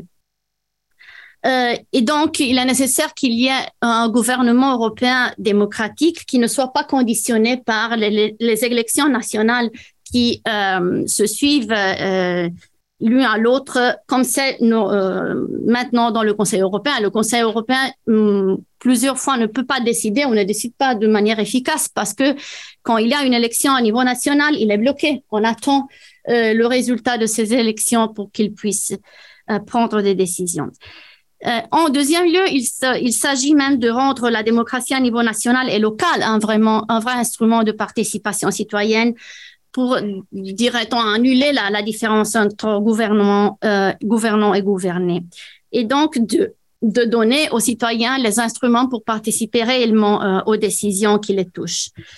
Alors, je crois, et je vais vers ma conclusion, que le seul modèle qui peut répondre à ces deux exigences euh, et donc euh, de surmonter la crise de la démocratie pour affirmer la démocratie à niveau européen et redonner un sens à la démocratie au niveau national et local est le fédéralisme. Euh, le fédéralisme repose en effet, comme on l'a déjà dit, sur l'idée que chaque niveau de gouvernement, du niveau local au niveau européen et mondial, doit recevoir les pouvoirs appropriés pour répondre aux problèmes qui ne peuvent être résolus qu'à ce niveau donc sur la, sur la subsidiarité. Euh, et euh, cela implique euh, d'une part que le niveau européen soit doté des outils capables de traiter les questions fondamentales qui ont une dimension européenne et d'autre part que les questions qui ont une dimension nationale ou locale relèvent de la responsabilité de ces niveaux. En effet, le fédéralisme à niveau européen permettrait, et ce fédéralisme à plusieurs niveaux, permettrait non seulement de réaliser pleinement la démocratie à niveau européen, mais euh, aussi, aux citoyens européens de décider des grands défis pour leur avenir et celui des, des générations suivantes, mais aussi de revitaliser la démocratie à niveau euh, national et local. Je dirais en la libérant du fardeau de devoir prendre des décisions inefficaces sur des questions ayant une dimension plus large et en lui permettant de se concentrer et de décider euh, dans un cadre démocratique européen des questions qui sont plus appropriées à sa dimension. Donc, il y a une très stricte relation entre euh, solution de la euh, crise de la démocratie à niveau européen et solution de la crise de la démocratie à, niveau national et local. Euh, il s'agit donc d'un modèle qui est totalement différent de celui de l'État national centralisé, euh, un modèle qui n'implique pas la création d'un super-État, mais du, euh, euh, au contraire, dans lequel chaque niveau est doté des compétences qui peuvent être exercées à ce niveau de la manière la plus efficace. Et euh, ce serait même différent du fédéralisme américain parce qu'il aurait plus, plusieurs niveaux euh, de décision. Euh, c'est avec ce modèle, je, je pense que euh, l'on pourra passer de la crise de la démocratie à l'affirmation et à, la revitalisation de la démocratie euh, à tous les niveaux. Merci, Merci madame. Vous l'aurez vu sur le programme, j'ai omis de le préciser. Madame Rossolino est professeure de droit public à l'université de Pavie. Et à tous égards, c'était très intéressant d'avoir euh, votre point de vue et j'ose pas dire votre témoignage dans le contexte actuel, euh, de venir nous parler effectivement des, espérances que, en tant que professeur de droit, en tout cas, et bien sûr en tant qu'adhérente au fédéralisme, en l'occurrence plutôt au fédéralisme, on dit dans les jargons des fédéralistes plutôt hamiltonien, de venir euh, par conséquent nous apporter ce témoignage et cette expression de la démocratie. Alors du coup, euh, on va peut-être rester, euh, sinon dans le même ordre de pensée, tout au moins dans le même euh, territoire, parce que j'appelle, j'en suis très heureux, effectivement, Diletta Alézé, qui est membre du Bureau des jeunesses fédéralistes à l'échelle européenne et qui a bien voulu nous proposer pour son intervention sur les valeurs. Ah, dommage, on peut peut-être prendre une chaise supplémentaire parce que ce serait bien que vous restiez là. Euh, le, et qui est euh, effectivement proposé le thème espoir. Alors c'est bien que ça vienne après cette crise conjuguée euh, de la démocratie nationale et de la démocratie européenne. Malgré tout, pour cette jeune responsable de la GEF, si c'est pas appelé un ESMIC, espoir possible et modèle à venir. Merci beaucoup. Euh, Italie pour, euh, pour être précis, parce que j'étais aussi dans les bureaux européens, mais maintenant je suis dans les bureaux italiens. Et donc, merci beaucoup pour, euh, pour, avoir, pour avoir la possibilité de parler aujourd'hui. Je m'excuse pour mon français parce que ça a beaucoup de temps que je ne parle pas le français, donc oui. donc, le, le fédéralisme euh, pour, euh, euh, peut être considéré une lutte intersectionnelle et une réponse aux crises de la civilisation. une catégorie qui j'essaye d'expliquer avec cette brève intervention. L'intersectionnalité, c'est un mot qui envole à le monde féministe, mais qu'on peut appliquer aussi au fédéralisme quand on, veut discuter euh, comme les différents euh, euh, luttes pour pour changer un monde qui est qui est qui est global, qui est interdépendant. et comme le fédéralisme peut être un réponse en, en, en, analysant cette interaction. Et je voudrais commencer avec un, une phrase d'Altiero Spinelli qui dit Il est clair qu'il ne suffit pas qu'une ordonnance fédérale qui des mérites intrinsèques, euh, intrinsèques euh, excuse-moi, pour qu'elle se réalise, il faut voir s'il faut s'attendre à trouver autour d'elle, dans son soutien permanent, des forces vitales impressionnantes dans la civilisation moderne qui ne sont pas destinées à se dissoudre rapidement, telles que, pour s'affirmer, elles sentent qu'elles ont besoin de cet ordre et, et sont donc prêtes à agir pour les maintenir en vigueur il serait inutile de construire un édifice que personne n'est alors intéressé à conserver, même si, par quelques conjonctures favorables, on trouvait des forces suffisantes pour les bâtir. Ce prisme d'analyse est plus que jamais d'actualité, car aujourd'hui, la civilisation européenne moderne est en crise, parce que le développement même envisagé dans les manifestes de Ventotene pour une Europe libre et unie, et que nous pouvons imaginer encore actualisé aujourd'hui, est resté incomplet. Et, et j'essaye de donner quelques coordonnées sur l'essence de la civilisation et sur deux processus qui lui sont parallèles, la globalisation et l'unification de l'Europe. Euh, mais quelle signifie la, civilisation? La prémisse de cette perspective est que l'ensemble de l'humanité peut être considéré comme un unique sujet politique. Euh, Condorcet définit la, civilisation comme un processus. Euh, plus la civilisation s'étendra sur la Terre, plus la guerre et la conquête, ainsi que l'esclavage et la misère disparaîtront. Fèvre a rappelé sa pluralité éclater l'immense empire de civilisation en provinces autonomes. Euh, pourtant, Baudel nous avertit qu'elles ne sont jamais déconnectées et que l'on ne peut plus séparer une histoire interne d'une histoire externe euh, des civilisations qu'on va analyser. Toutes les civilisations sont connectées dans l'histoire de l'humanité. Adoptant la réinterprétation de Toynbee, on lu la civilisation telle que nous la connaissons est un mouvement, non une condition. C'est un voyage, non une port. Sa fin ne peut être décrite car elle n'a jamais été atteinte. La civilisation en tant qu'unité historique nous permet de comprendre l'histoire des êtres humains qui, euh, indépendamment des spécificités, a un fondement commun. Et aujourd'hui, la pandémie et la guerre en Europe euh, sont des accélérateurs de la crise actuelle. Et nous assistons au euh, rétrécissement des espaces démocratiques, au renforcement des exécutifs et au retour du nationalisme compétitif. Une crise économique et géopolitique pourrait se déclencher dans chaque moment. et ceux qui sont les, les perdants de la mondialisation en paieront les prix les plus élevés. Euh, mais au-delà de toute forme d'eurocentrisme, nous devons préciser pourquoi il est important que le processus d'unification de l'Union européenne ne s'arrête pas. Euh, euh, je ne veux pas analyser les traits de, la crise dans, dans, un monde cosmopolite, mais je, je, peux donner des catégories comme la société du risque, parce que le développement de la modernité a produit des effets négatifs indésirables qui pourraient mettre en danger l'existence même de l'humanité. La transition technologique nous donne un monde caractérisé par la robotisation, l'omniprésence sociale des technologies, de l'information, de la communication, euh, qui façonnent et font évoluer les relations à tous les niveaux. Et, nous vivons en même temps un, drame cosmopolite. Euh, parce que l'humanité interdépendante a difficulté de trouver de nouvelles catégories pour redéfinir les, les identités, au-delà des catégories nous et eux.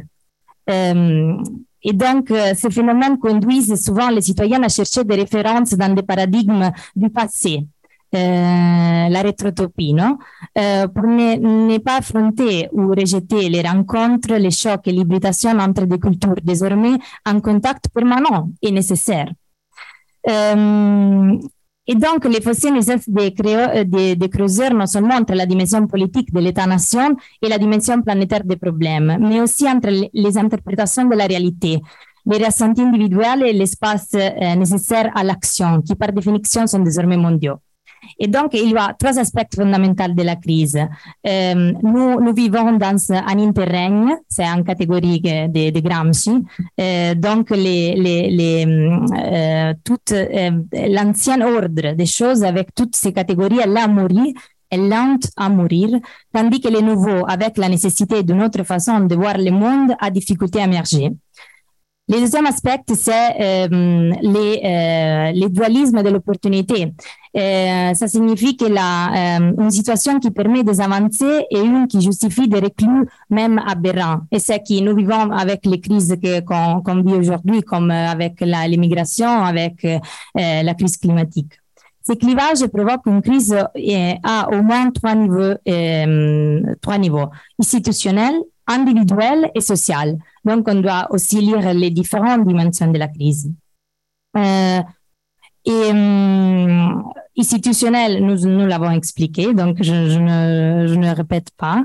Euh, individuel, parce que euh, chaque personne vive euh, euh, un processus qui est bec appelé frustration sécuritaire, parce qu'on n'a pas de réponses de sécurité sociale et, et, la politique donne des réponses des, des, des, des non?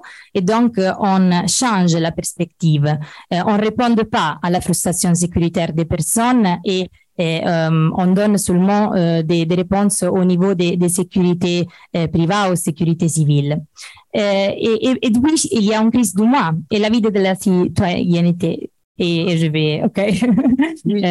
oui. D'autant plus que je suis gêné d'avoir à le dire. Pour vous, je n'avais pas mis le signal une minute avant, mais carrément au terme. OK, OK.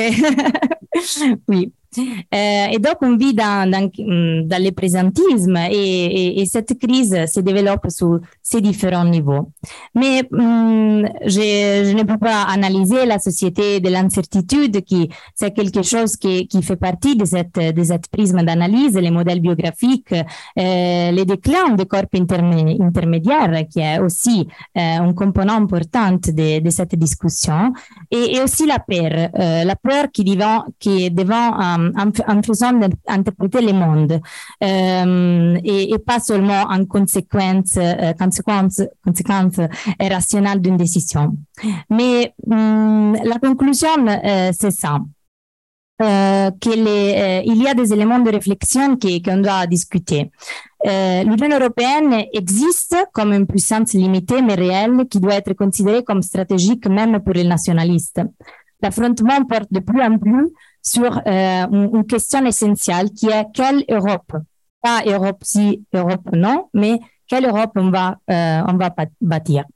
Euh, Entre s'unir ou périr, il y a une troisième voie de la. Euh, il y a aussi un risque très fort d'instrumentalisation et de collatéralisme. Euh, le Brexit, je, je vais, la, conclusion, c'est donc que euh, la, la, pour sortir de cet interrègne, il y a aussi un catastrophisme qui bec appelé émancipateur parce qu'aux risques mondiaux, nous devons répondre avec des solutions mondiales. Et, euh, et l'Europe représente euh, la possibilité de construire un modèle de coexistence pacifique et de dépassement dialectique des aberrations du passé. Donc, peut-être quelque chose de nouveau, euh, mais rappelons qu'est-ce qu'on a fait. toutes les choses qui représentent l'aberration que nous avons provoquées aussi comme européennes. Et, et, donc, il y a une bataille de narration. Pas de et. Je pense que vraiment, il faut respecter le Oui, oui, oui, excusez-moi. Merci beaucoup. Merci à vous surtout. Et, merci euh, de nous avoir apporté le témoignage, sinon de la jeune génération, on en est tous, mais de la génération susceptible d'assumer pour un certain euh, dans un certain temps et déjà euh, des responsabilités. Alors, euh, Raimondo a proposé de céder sa place à Madame le professeur, mais sur un sujet clé quand même, parce que euh, il a été plus ou moins là dans les derniers exposés euh, sous-entendu que sans s'accrocher euh, à la définition des valeurs, que la fédération de l'Europe et le système fédéral étaient en quelque sorte, euh, sinon une valeur, au moins valeureux. On en est là à le souhaiter et à regretter euh, qu'ils ne se réalisent pas davantage. Mais dans ces valeurs européennes sur lesquelles on reviendra, hein, y compris à travers le fédéralisme, il y a quand même euh, une notion qui interpelle. Et nous avons la chance vraiment d'avoir une ici une spécialiste de la question des migrants et des réfugiés, question euh, vraiment, je vais dire ce terme, chaude, mais pas simplement du point de vue du jeu politique, du point de vue de nos sensibilités. Et peut-être, y ferez-vous allusion, mais là, les valeurs sont souvent proches aussi, dit-on, de l'éthique et de la morale. Euh, cette question-là, Madame euh, de Vindel la connaît très bien. Et euh, vraiment, c'est un privilège que de vous entendre là-dessus, y compris dans ce court laps de temps. minutes, 5, euh, 10 minutes. 10, oh, c'est formidable. Merci beaucoup. Alors, initialement, initialement, merci beaucoup de me donner l'occasion de m'adresser à vous sur cette thématique. Euh, moi, j'avais prévu de ne pas intervenir du tout parce que j'étais très soucieuse du respect du temps. Euh, et donc, euh, finalement, je me retrouve à nouveau à la tribune et pour essayer de parler peut-être de deux valeurs. Alors, je ne sais pas comment est-ce qu'on les hiérarchise dans la typologie très fine qui nous a été présentée mais qui font partie véritablement euh, des valeurs de l'Union européenne, qui sont euh, d'une concernant les questions migratoires. Et après, je reviendrai peut-être à une troisième, qui est la notion de la, citoyenneté. On n'a pas beaucoup parlé de la, citoyenneté européenne, mais elle interpelle beaucoup de ces valeurs. Je, terminerai là-dessus. Alors, la première, euh, j'aurais tendance à dire, c'est l'hospitalité. L'hospitalité, c'est une valeur considérée comme chrétienne, mais pas uniquement, loin de là, parce qu'aujourd'hui, la plupart des réfugiés, par exemple dans le monde, sont accueillis par des pays du sud du monde, qui sont à la fois producteurs et accueillants de fait des réfugiés, bien que euh, sur les 150 signataires de la Convention de Genève de 1951 sur les réfugiés, il y a encore 50 non signataires qui sont pour l'essentiel des pays du Sud, mais qui de fait accueillent donc, est-ce que c'est une valeur euh, uniquement des Européens ou est-ce que c'est une valeur chrétienne ou plus large? Euh, Cette thématique de l'hospitalité est tout à fait euh, importante aujourd'hui parce qu'elle interpelle toute une série de pratiques politiques qui sont mises en œuvre en Europe pour repousser les migrants avec euh, l'influence d'un certain nombre de d'idées qui ont été développées depuis euh, plusieurs années, maintenant plus de 40 ans par les partis d'extrême droite euh, sur les thèmes de l'invasion, du grand remplacement qui était la, le, le, véritablement le, thème clé de la campagne de Éric Zemmour, sur le thème de la concurrence sur le marché du travail, sur toute une série de thématiques du défi culturel, etc. Donc, au nom de, ces idées qui ont beaucoup circulé, qui ont toutes été, euh, disons, euh, critiquées, euh, mises en, en, défaut, mais qui persistent très fortement dans l'opinion publique, il y a eu une, une mise en défi de cette valeur de la de l'hospitalité. Hein. Il y a beaucoup de livres qui sont sortis concernant les migrations tout à fait récents qui portent sur cette question de l'hospitalité, qui analysent des phénomènes locaux qui se sont produits, bien sûr Lampedusa, puisqu'on est dans un climat euh, franco-italien, d'après ce que j'ai cru comprendre ici, et pas seulement, mais aussi euh, Calais, par exemple, euh, mais aussi les îles grecques de, de Lesbos, etc. Et là, on peut s'interroger véritablement sur ces idées très élaborées qui ont été, disons, à la à l'aune euh, de la création de ce mouvement euh, des fédéralistes avec la pratique aujourd'hui que l'on voit, par exemple, de la notion d'hospitalité. Quelle hospitalité en 2015 quand on voit un enfant euh, syrien mort sur la côte turque de Bodrum au mois de septembre, par exemple? Quelle hospitalité avec l'encampement des étrangers dans toute une série de régions du monde, mais notamment en Europe et aux portes de l'Europe? Donc là, il y a un vrai problème qui se pose. Quelle hospitalité quand il y a à peu près 50 000 morts en Méditerranée euh, aux portes de l'Europe euh, Et c'est un, phénomène à laquelle beaucoup d'Européens se sont complètement habitués au point que c'est quasiment banalisé aujourd'hui banaliser euh, euh, ces, thématiques. Donc euh, là, je crois qu'il y, a un vrai défi qui est posé aux valeurs de l'Europe parce que l'accueil des réfugiés, il faut pas oublier que c'était une pratique des églises, c'était une pratique ensuite mise en œuvre après la disparition des grands empires, l'empire austro-hongrois, empire russe, empire ottoman, et donc on a commencé à élaborer le passeport Nansen, puis ensuite en 47 on a eu l'organisation internationale des réfugiés, puis la Convention de Genève, ensuite toute une série de débats sur euh, cette convention qui était d'abord européenne, ne l'oublions pas, c'est le période de la guerre froide, euh, et ensuite qui s'est élargie au reste du monde en 67 avec le protocole de, de Bellagio. Donc là, il y a une vraie discussion parce que certains disent finalement, euh, ce qui me paraît assez dangereux d'ailleurs, du point de vue de l'hospitalité, il faut revoir la Convention de Genève. Alors la Convention de Genève est extrêmement ouverte en réalité. Il ne s'agit pas seulement des réfugiés politique et de leur accueil, mais de réfugiés en raison de leur, à l'époque on disait de race, d'appartenance ethnique, de groupe social, de religion, etc., qui permet une interprétation très large, qui, qui souvent n'est pas faite d'ailleurs euh, dans euh, la mise en œuvre euh, de la convention. Donc, il y a l'esprit de la convention, puis il y a sa mise en œuvre, comme ça a été dit tout à l'heure. Et là, on rejoint la notion de la seconde, qui est de la solidarité. La solidarité, comme je l'ai dit tout à l'heure, c'est une valeur très importante de l'Union européenne, surtout depuis qu'elle s'est élargie. Hein. la solidarité, puisqu'on finance euh, à travers les fonds structurels européens des régions dont on oublie parfois l'existence ou dont on a, on a quasiment jamais connu l'existence, qui sont un peu aux confins de l'Europe et qui sont financées par les fonds européens ou non de la solidarité européenne. Et, cette solidarité, elle s'étend géographiquement avec des frontières qui ont bougé euh, en Europe, dans des pays qui nous paraissent plus lointains euh, et euh, qui aujourd'hui donc sont aux confins de l'Europe telle qu'elle existe dans l'Union européenne.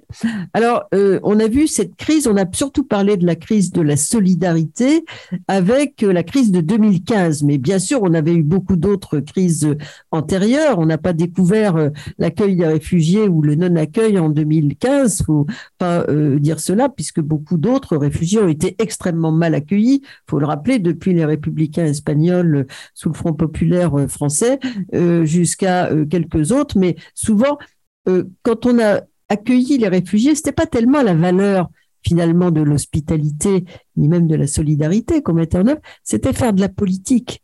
Très souvent, on a accueilli les réfugiés vietnamiens, par exemple, euh, ou même dans un autre registre euh, chilien, pour dire bah nous on est des, des démocraties et euh, on euh, veut montrer que nous sommes des démocraties euh, occidentales et que nous allons accueillir les réfugiés d'abord de l'est ensuite ça a été donc les Vietnamiens. 99% d'entre eux ont accueilli ont reçu le on peut s'en féliciter d'ailleurs le statut de réfugié politique. Et puis après on est entré dans une crise très profonde.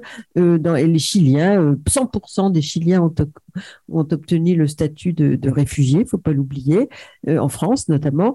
Et ensuite, on est entré dans une crise qui, a accompagné ce qu'on pourrait appeler la première crise de 90, ça a été l'arrivée, l'ouverture à l'Est. L'ouverture à l'Est, on l'a oublié, mais aujourd'hui, il y avait des, angoisses terribles sur quel accueil on peut euh, réserver à ces gens qui arrivent. 2 millions de d'outsidlers qui venaient de, Russie pour l'essentiel, du Kazakhstan, en Allemagne. C'est l'Allemagne qui a fait le plus, puisque à l'époque, elle avait 500 000 demandeurs d'asile par an, alors que les autres pays européens en avaient à peine euh, 50 000, 30 000 parfois. Donc là, il y a, un écart considérable, si j'ose dire, euh, qui euh, s'est euh, manifesté.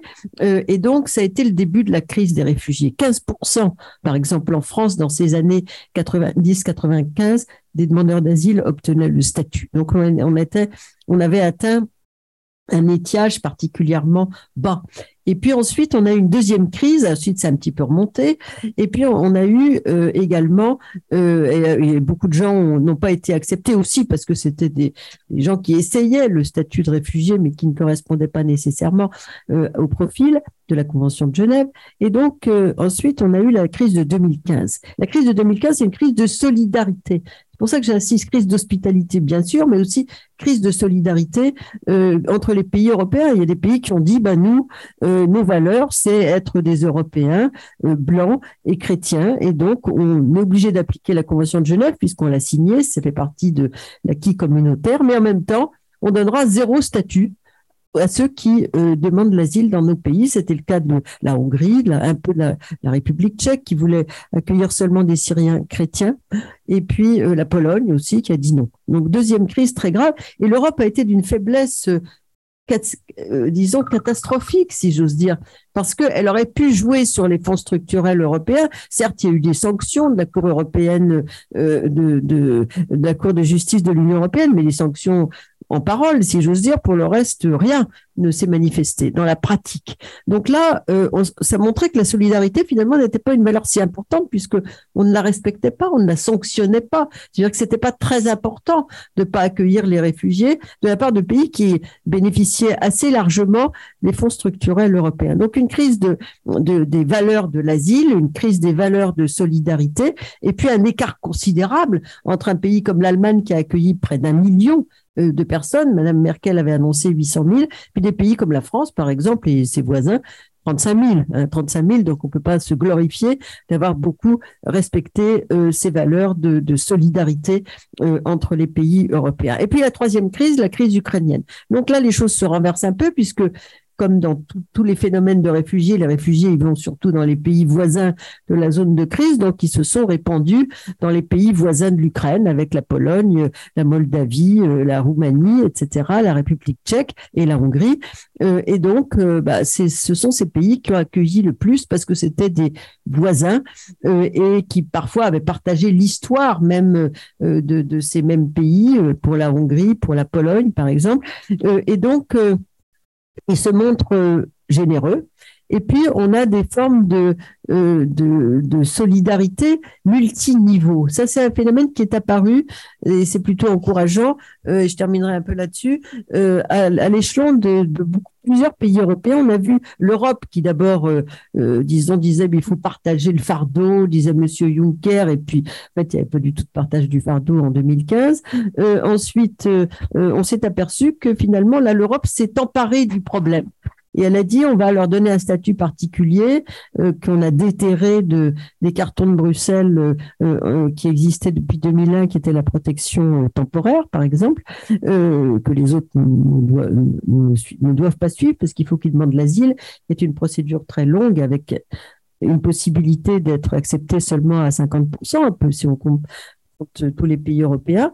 Et puis ensuite, on a vu euh, les nations, les États, nations, euh, qui sont qui se sont emparés du sujet, qui ont commencé à, euh, disons, s'appuyer sur leur gouvernement pour trouver des solutions euh, à tous les échelons et, et pas seulement à l'échelon national, euh, mais aussi à l'échelon euh, local euh, pour loger, éduquer, aider à, à l'insertion professionnelle ces nouveaux arrivants. Donc c'est tout à fait nouveau et finalement également un accueil citoyen qui est inspiré du système allemand qui a été mis en œuvre en 2015 pour accueillir chez soi, quand on n'a pas encore les infrastructures, les nouveaux arrivants. Donc là, on a eu véritablement la démonstration qu'il était possible euh, entre un certain nombre de pays européens, dont les plus réticents à l'égard des valeurs d'hospitalité euh, et de solidarité, euh, de faire autrement pour l'accueil des réfugiés. Et je terminerai en disant que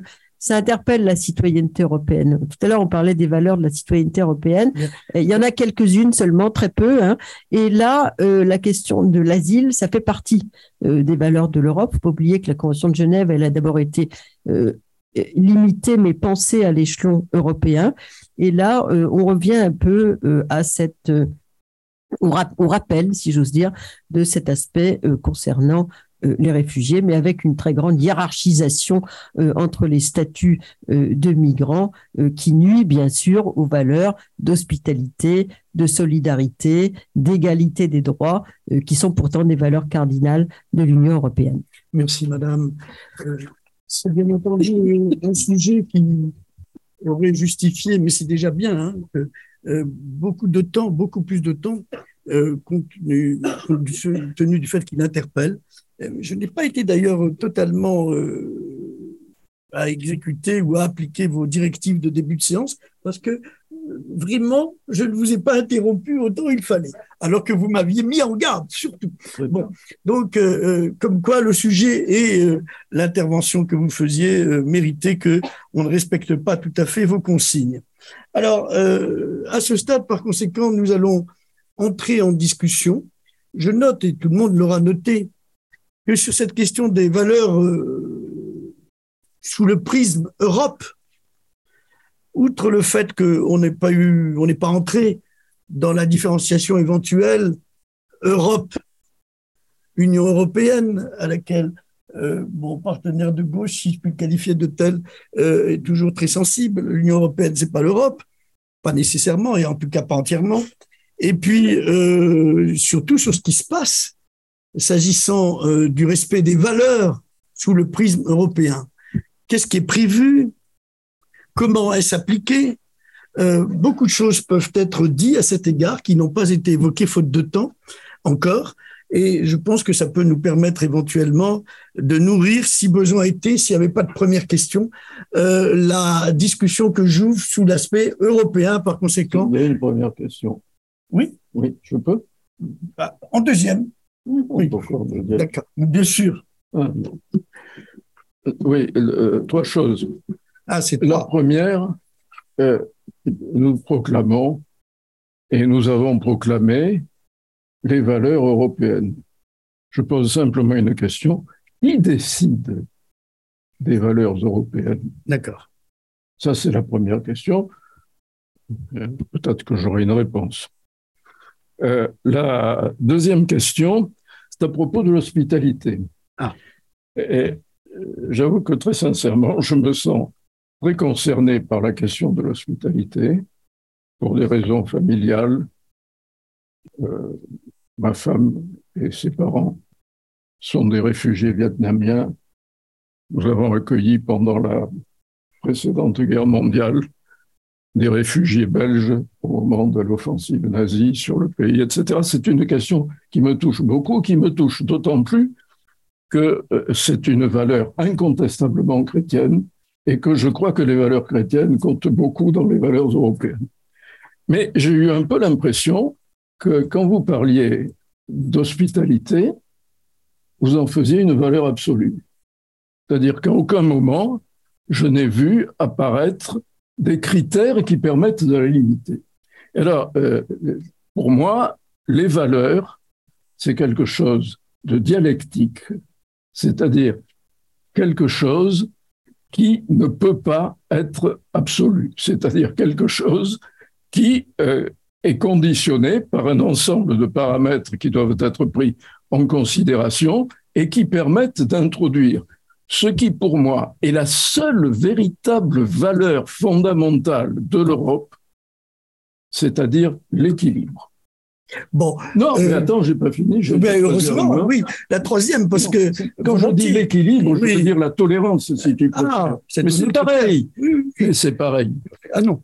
Bon, eh ben, en fait, c'est le débat, on en discutera peut-être même en tête à tête. D'accord, d'accord. Euh, euh, la troisième remarque, c'est que j'ai entendu mademoiselle qui représente la jeune génération du militantisme fédéraliste euh, invoquer en quelque sorte le messianisme européen.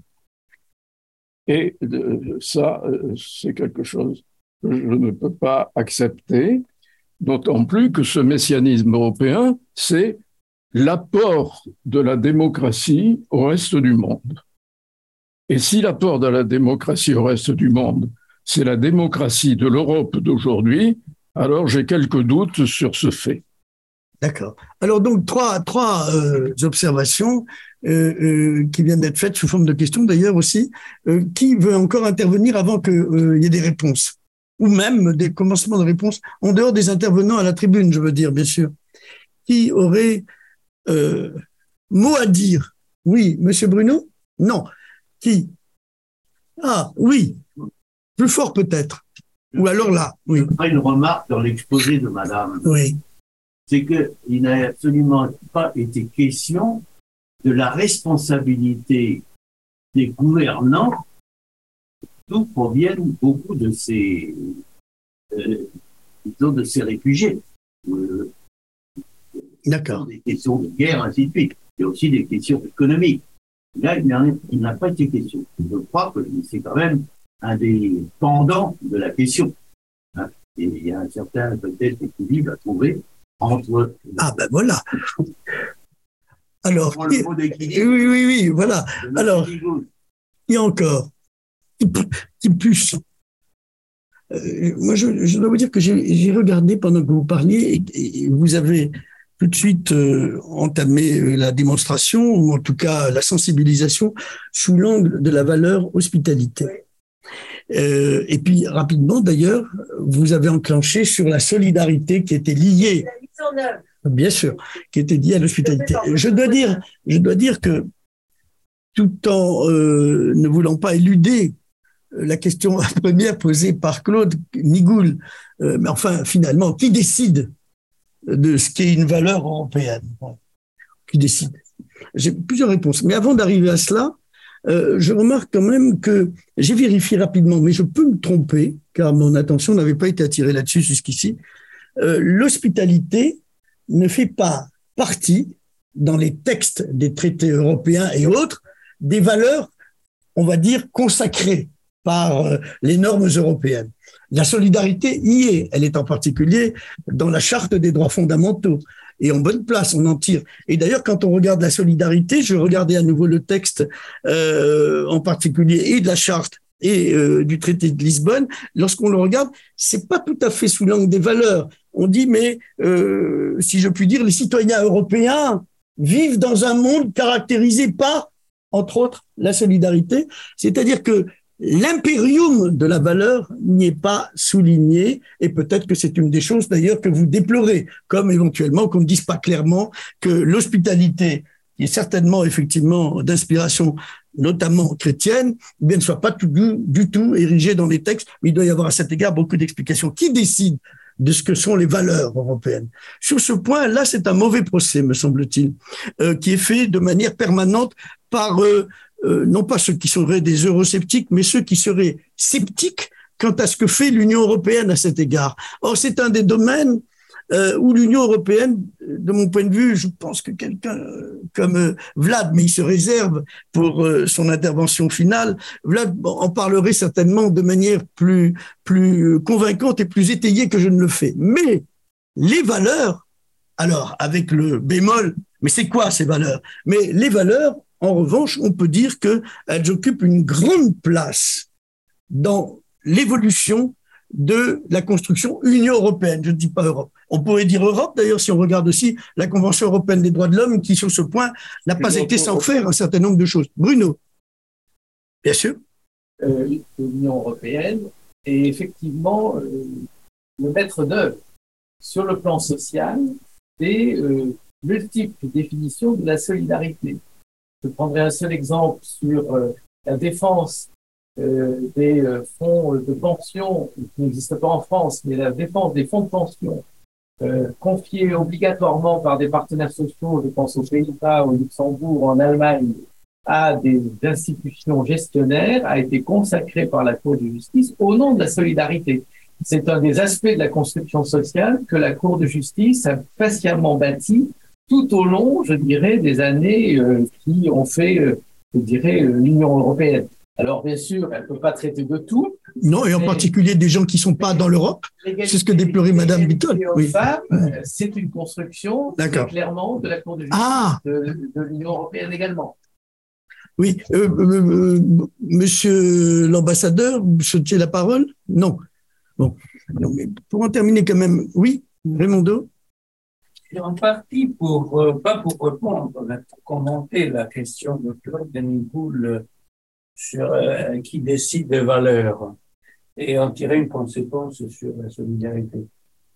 Je ne sais pas qui a décidé que liberté, égalité et fraternité sont une valeur de la Trinité républicaine. On peut dire la Révolution française en général.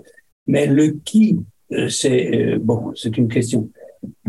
Mais ce qui est important, c'est de voir qu'il y a, par exemple, euh, un écrivain, je sais pas si un philosophe, euh, algérien, qui montre avec, dans un livre, hein, donc je l'ai dit en mots, euh, que la valeur de la fraternité devient dans le temps la valeur de la solidarité, Oui, qui devient dans le temps la valeur de la subsidiarité. Donc quelque chose qui apparemment est technique et institutionnel prend la place de valeur euh, en se rapportant à la fraternité. C'est un commentaire, hein, c'est pas une... Oui, il y en a qui écrivent aussi et qui disent, et ils ont parfaitement raison, que la fraternité et la solidarité devraient être remplacées par le mot amour. Euh, mais euh, même si cela euh, peut me paraître convaincant, je voudrais euh, dire ceci, si tu me permets un petit commentaire sur les commentaires, petit, à propos euh, des valeurs en général. Ah. Les valeurs, comme je le disais tout à l'heure, sont le lieu même du conflit. Le conflit entre les valeurs elles-mêmes, le conflit entre les différents niveaux de valeurs, que ce soit la transcendance, l'immanence ou euh, la, la, contingence, peu importe. Mais ce qui me paraît essentiel par rapport à la question que nous évoquons, c'est que la valeur est un conflit entre la conception collective de la valeur et la conception individuelle. Et on n'a pas la nécessairement la même conception de la liberté ou de l'égalité euh, homme-femme, c'est de ça dont tu parlais, euh, vu collectivement par des institutions euh, tout à fait respectables, et la conception que l'on s'en fait soi-même. C'est-à-dire qu'il y a une tension permanente entre la perception individuelle de la valeur et l'affirmation collective, institutionnelle, ce que l'on tu fais avancer le schmilblick? Oui, je fais avancer le schmilblick. Je dire que c'est une porte ouverte.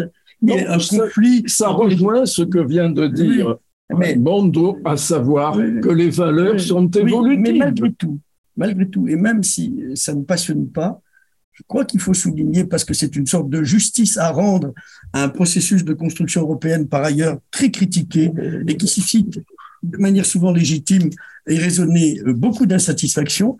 C'est une, euh, euh, il faut souligner que sur le terrain des valeurs, l'Union européenne fait, a fait et fait beaucoup. C'est, on ne le sait pas, mais c'est beaucoup. Il y a tous les traités, les, tous les derniers traités, pardon, tous les derniers, tu as beaucoup parlé, moi aussi, ouais, une minute. Les, tous les derniers traités, euh, par conséquent, européens, se réfèrent aux valeurs. Et effectivement, je ne sais pas qui a décidé ça, mais en tout cas, ce qui compte, c'est que ces traités ont été signé et ratifié par tous les États membres de l'Union européenne avec diverses strates selon qu'on soit à Amsterdam, il y en avait un certain nombre, selon qu'on soit à Nice, puis selon que l'on soit à Lisbonne. Mais on s'est pas borné à ça. Je vais jusqu'au bout, tu permets. On s'est pas borné à ça. C'est-à-dire que ces valeurs, qui sont énumérées, qui sont insuffisantes probablement, où on ne retrouvera pas euh, les, euh, certaines des appellations que vous avez données à certaines notions. Ces valeurs qui sont en particulier énumérées à l'article 2 du traité de Lisbonne et dans d'autres euh, textes encore, à la charte bien sûr des droits fondamentaux, laquelle a valeur juridique des traités, ces valeurs qui sont là, l'Europe, le, les États européens ne se sont pas limités à dire ah ben voilà on se reconnaît dans des valeurs c'est ça qui justifie on l'a dit dans certains traités plus que euh, les marchandages économiques l'union monétaire ou je ne sais pas quoi on n'a pas fait que cela. On les applique on les applique oui il peut y avoir effectivement euh, des réticences j'ai pas dit qu'on les applique toujours et totalement je dis qu'on les applique car il y a des mécanismes à cet égard qui sont prévus. Un mécanisme dans le traité de Lisbonne qui n'a pas fonctionné, c'est l'article 7 qui permet éventuellement de d'exclure, de suspendre de ses prérogatives d'État l'État qui contre. Ça n'a pas fonctionné pour des raisons que nous n'allons pas analyser ici. Il y a euh, la Cour de justice de l'Union européenne qui y veille, comme elle l'a fait dans tous les recours qui ont été exercés à l'encontre de la Pologne et de la Hongrie, systématiquement.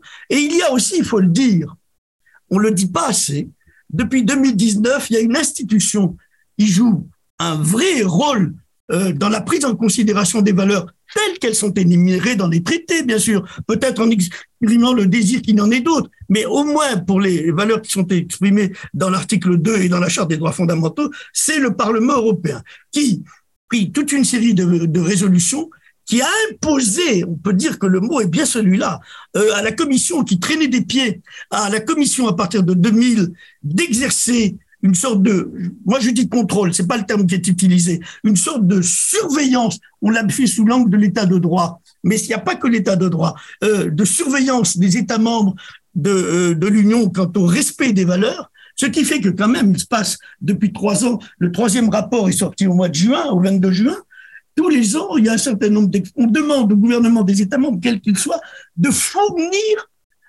un rapport sur l'état du respect des valeurs par les systèmes politiques, juridictionnels, médiatiques, etc. de ces États. Et vous voyez, vous découvrez tout d'un coup dans ces rapports qui sont volumineux, qui donnent lieu à des conférences sur la question. On a même nommé au sein de la commission, le savez-vous, on a même désigné depuis euh, cette euh, mutation opérée, le mot n'est pas fort, par euh, le Parlement, à l'initiative du Parlement européen, on a même maintenant dans la commission un commissaire qui est même vice-présidente en l'occurrence, aux valeurs et à, la à la transparence.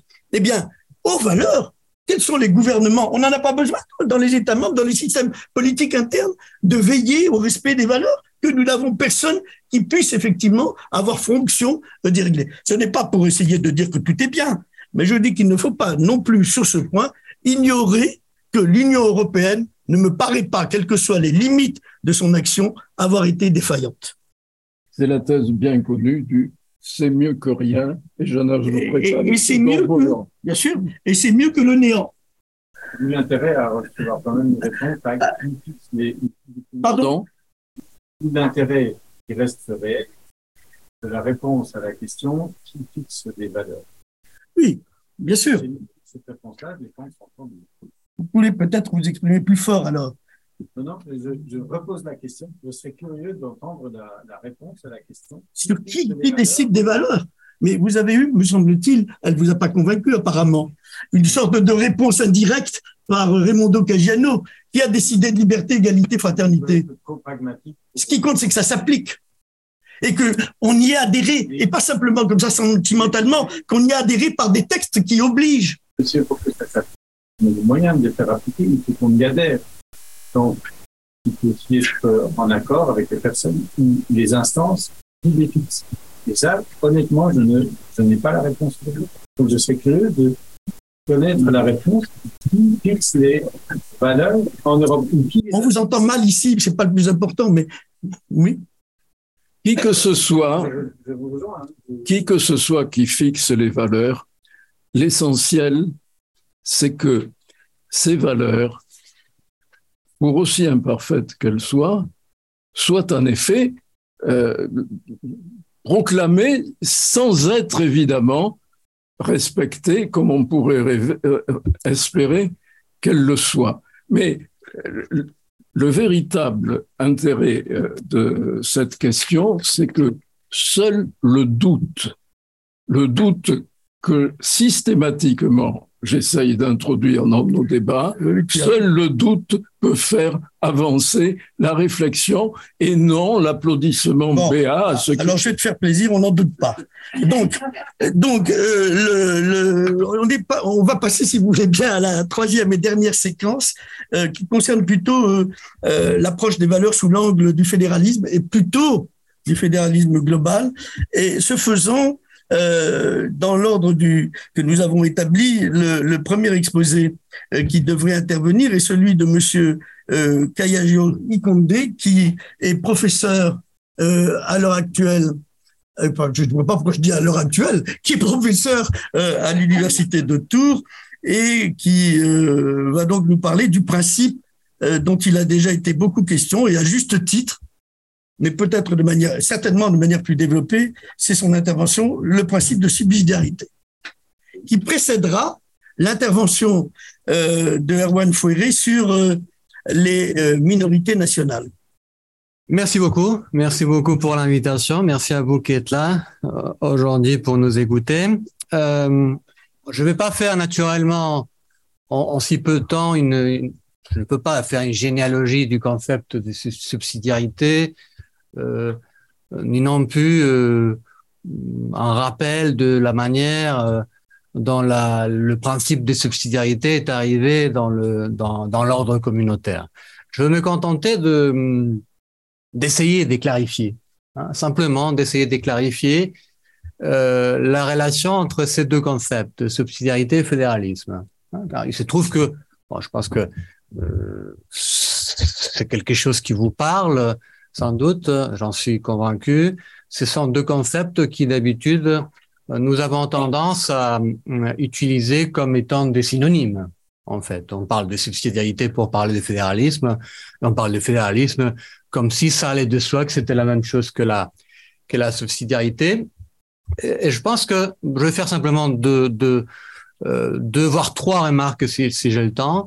Les deux premières remarques consisteront à, à essayer de distinguer Hein, les deux concepts, car je pense que pour bien comprendre aussi bien le fédéralisme que la subsidiarité, à mon sens, il importe de distinguer d'abord fédéralisme et, subsidiarité. Et mon troisième euh, commentaire, si j'ai le temps, consistera donc à les rapprocher, essayer de les, rapprocher, à, mettre en évidence les, les, liens de parenté, si vous voulez, logiques que l'on trouve entre les deux concepts. Mais d'abord, la, la distinction. Euh, il faudrait, ou on pourrait en tout cas, euh, euh, euh, commencer par la, différence entre fédéralisme et subsidiarité en, parlant de euh, la fonction, en fait, si l'on veut, de deux concepts ou des deux idées. À quoi servait-il hein? Le fédéralisme sert fondamentalement à ordonner les relations euh, des différentes collectivités dans une union politique. Hein. Et de ce point de vue-là, le fédéralisme, si l'on reprend le, mot connu sans doute de Hans Kelsen, euh, s'intéresse tout particulièrement à la répartition des compétences. Hein, Hans Kelsen disait que le noyau politique du fédéralisme était la répartition des compétences. Et euh, lorsque naturellement il parlait de la répartition des compétences, il pensait, comme beaucoup d'autres bien sûr, aux compétences exclusives du niveau fédéral, et du niveau euh, fédéré. Nous avons là une première différence importante, me semble-t-il, avec la subsidiarité. Si l'on pense par exemple à l'exemple allemand ou à l'exemple qui nous intéresse le plus aujourd'hui de l'ordre communautaire européen, car la subsidiarité, le principe de subsidiarité intervient euh, en ce qui concerne les compétences non pas exclusives, mais dites partagées. Hein. On a là effectivement une, petite euh, différence qui n'est pas si petite que ça, car on comprend encore une fois que euh, de ce point de vue-là, euh, on a effectivement quelque chose, quelque chose d'important. On pourrait dire en fait, pour le dire vite, que euh, si euh, le fédéralisme, si le noyau politique du fédéralisme, comme disait Kelsen, est la répartition des compétences, encore une fois, en, ayant en tête compétences exclusives, qui fait quoi?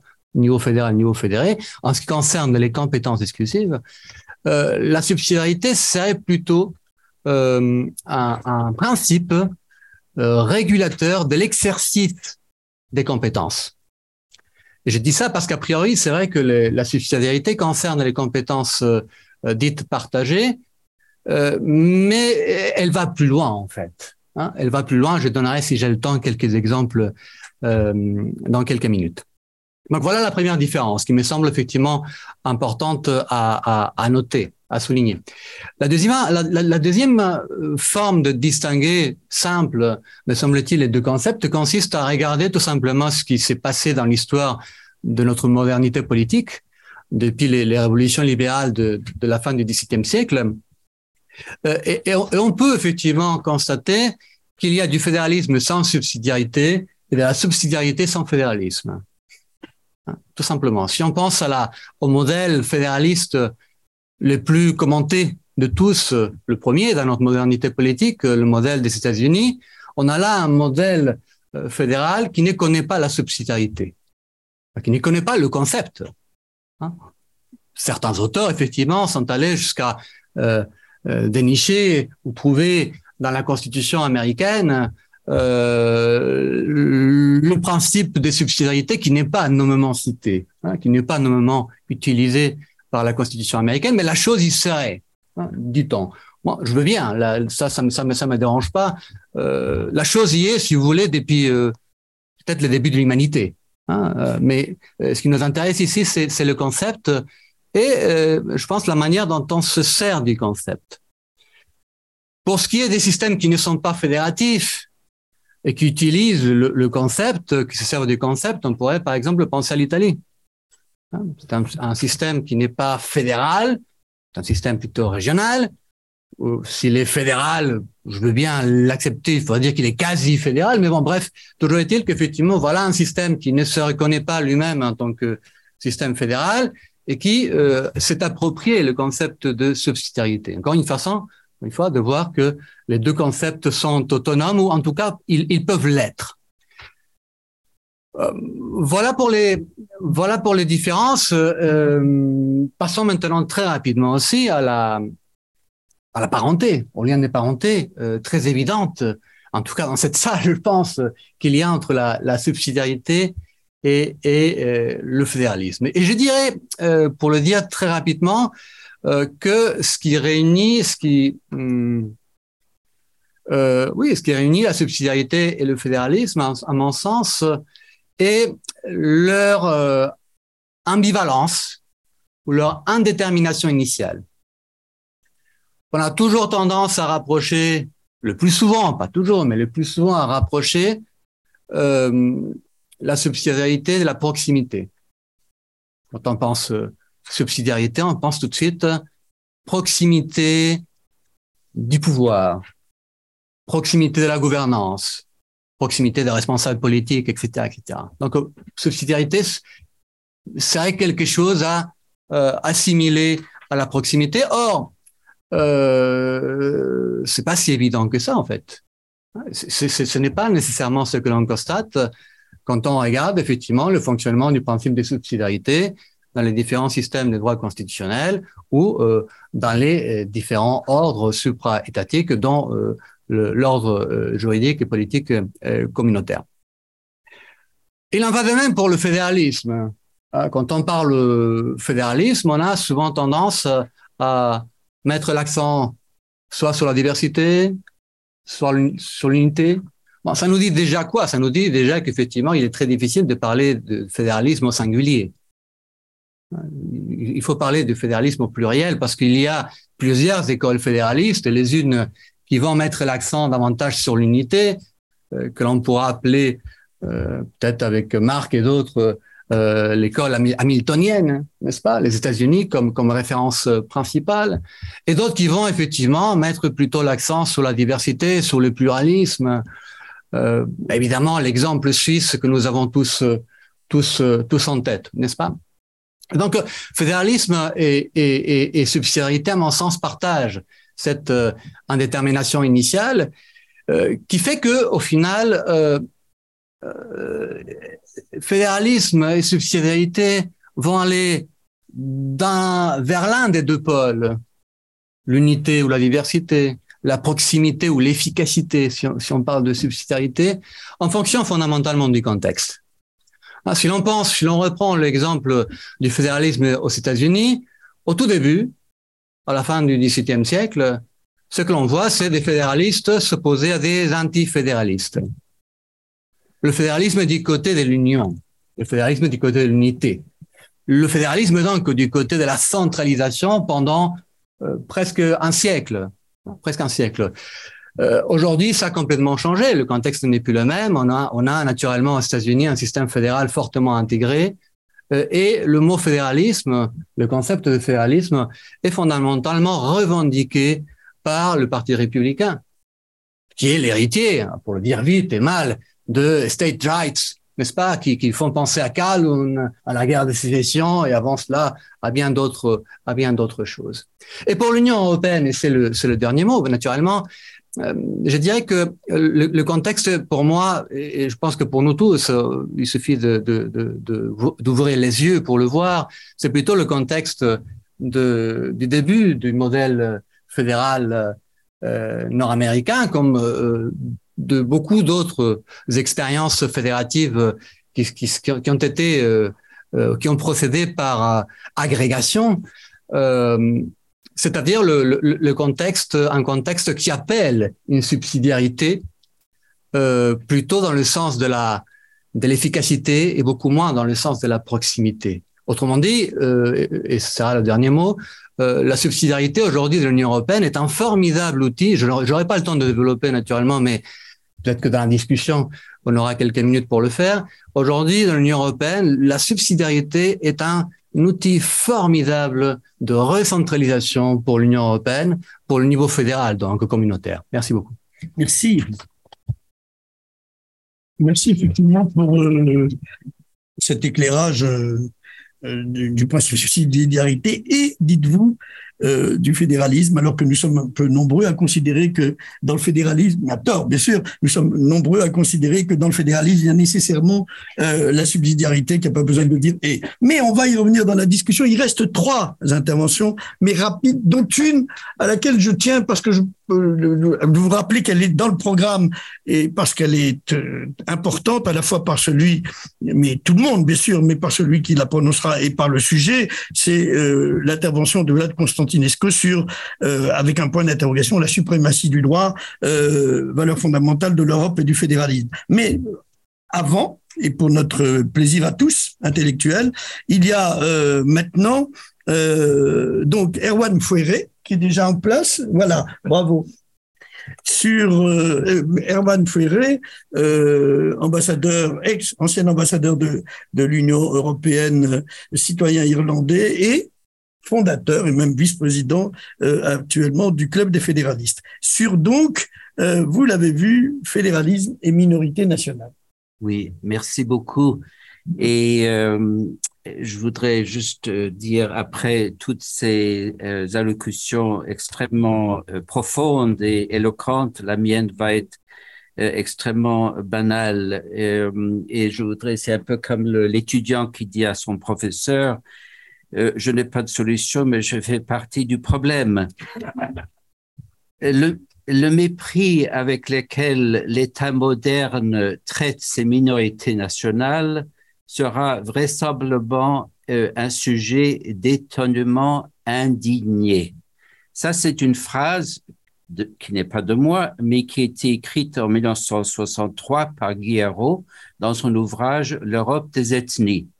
Et c'est un sentiment qui a été euh, reflété et dont on fait écho nombreux autres écrivains et penseurs euh, pendant cette période, notamment Leopold Kohr dans son ouvrage The Breakdown of Nations, publié en 1957, ou Yann Fouéré dans son ouvrage Le repos sans drapeau, publié en 1968, où Denis de Rougemont, euh, dans sa lettre ouverte aux Européens, publiée en 1970, où il rappelle justement, entre autres, l'importance du fédéralisme comme principe d'organisation, un fédéralisme qui sera euh, revitalisé par la montée en puissance des régions.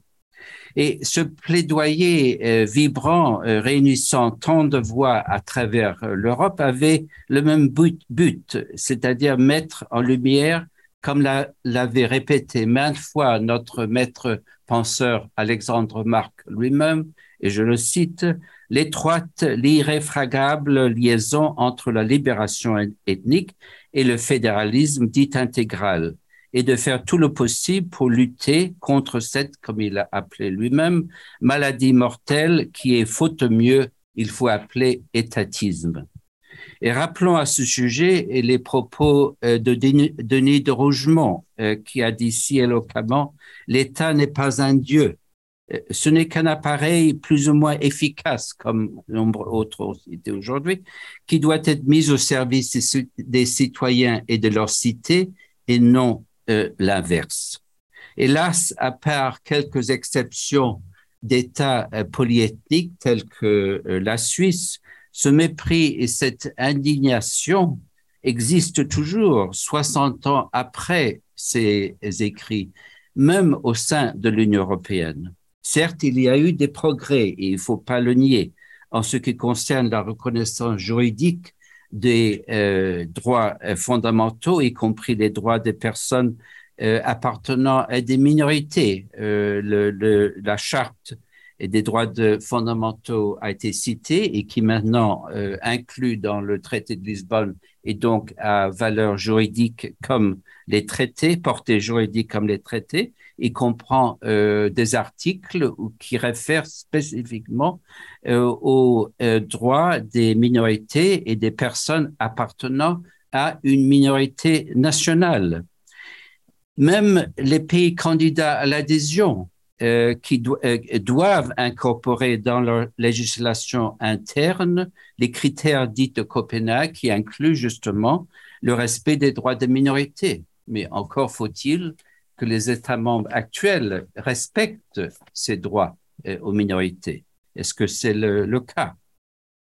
Et dans le cas du Conseil de l'Europe, nous avons également euh, cité euh, les diverses conventions, cadres pour la protection des minorités nationales, adoptées en 1994, et aussi la Charte européenne des langues régionales et minoritaires, adoptée en 1998. Mais hélas encore, malgré ces nombreux instruments juridiques, la réalité est loin d'être parfaite. Et je dois citer le pays où nous sommes actuellement, la France, qui continue de refuser la ratification des conventions du Conseil de l'Europe. Et pour moi, ce refus, bon, il y a des raisons juridiques, évidemment, mais ce refus démontre à quel point la France, du point de vue mental, reste unitaire et elle continue d'uniformiser pour centraliser alors qu'il faudrait diversifier pour fédérer. Et il suffit de voir, euh, je cite juste un exemple, le triste sort de la récente loi Molac, un effort courageux du député breton Paul Molac à l'Assemblée nationale pour renforcer euh, la, la, protection, les droits des langues minoritaires, notamment le breton et l'enseignement euh, du breton. Mais malheureusement, euh, cette loi a perdu beaucoup de son contenu suite à la référence et la décision du Conseil constitutionnel. Et donc, il est clair pour moi que les droits linguistiques des Bretons, Basques, Catalans et Occitans ne reçoivent pas le respect et soutien qu'ils méritent. Le gouvernement défend sa position. On peut le lire dans les euh, textes des positions gouvernementales au sein du Conseil de, du Conseil des droits de l'homme des Nations Unies à Genève, en rappelant que son soutien à la création de musées et centres culturels sur le culture régionale, mais ce n'est pas des musées dont nous avons besoin, c'est des unités euh, économiquement et socialement, culturellement viables. Et je crois que euh, vraiment euh, là, euh, il, faut se rappeler de ça. Et je suis très heureux qu'il y ait des représentants ici, dont le président de l'Alliance fédéraliste bretonne qui pourra dire beaucoup plus éloquemment les problématiques de la Bretagne.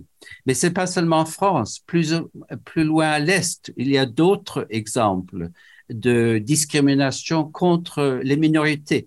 J'en citerai seulement un, le refus de la Bulgarie, qui est membre de l'Union européenne depuis 2007, de reconnaître l'existence sur son territoire d'une minorité macédonienne, malgré les environ 30 jugements à ce sujet de la Cour européenne des droits de l'homme.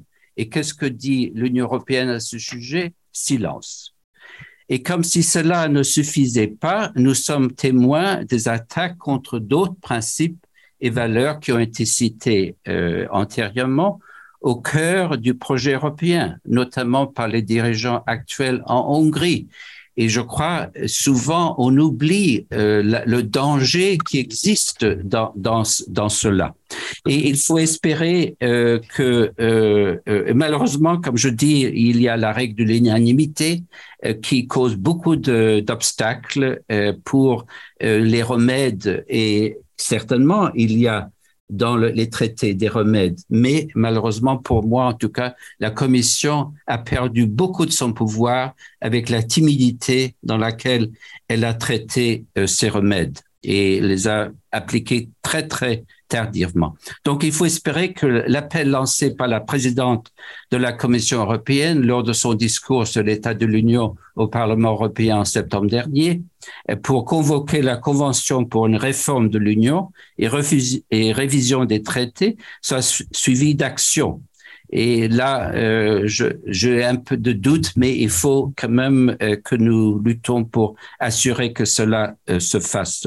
Et nous devons vraiment exploiter tous nos efforts pour démontrer la contribution qu'apportent les minorités nationales et à notre civilisation et la richesse humaine. Et l'humanité s'enrichit par différentes langues et par différentes cultures, non par la suprématie d'une seule.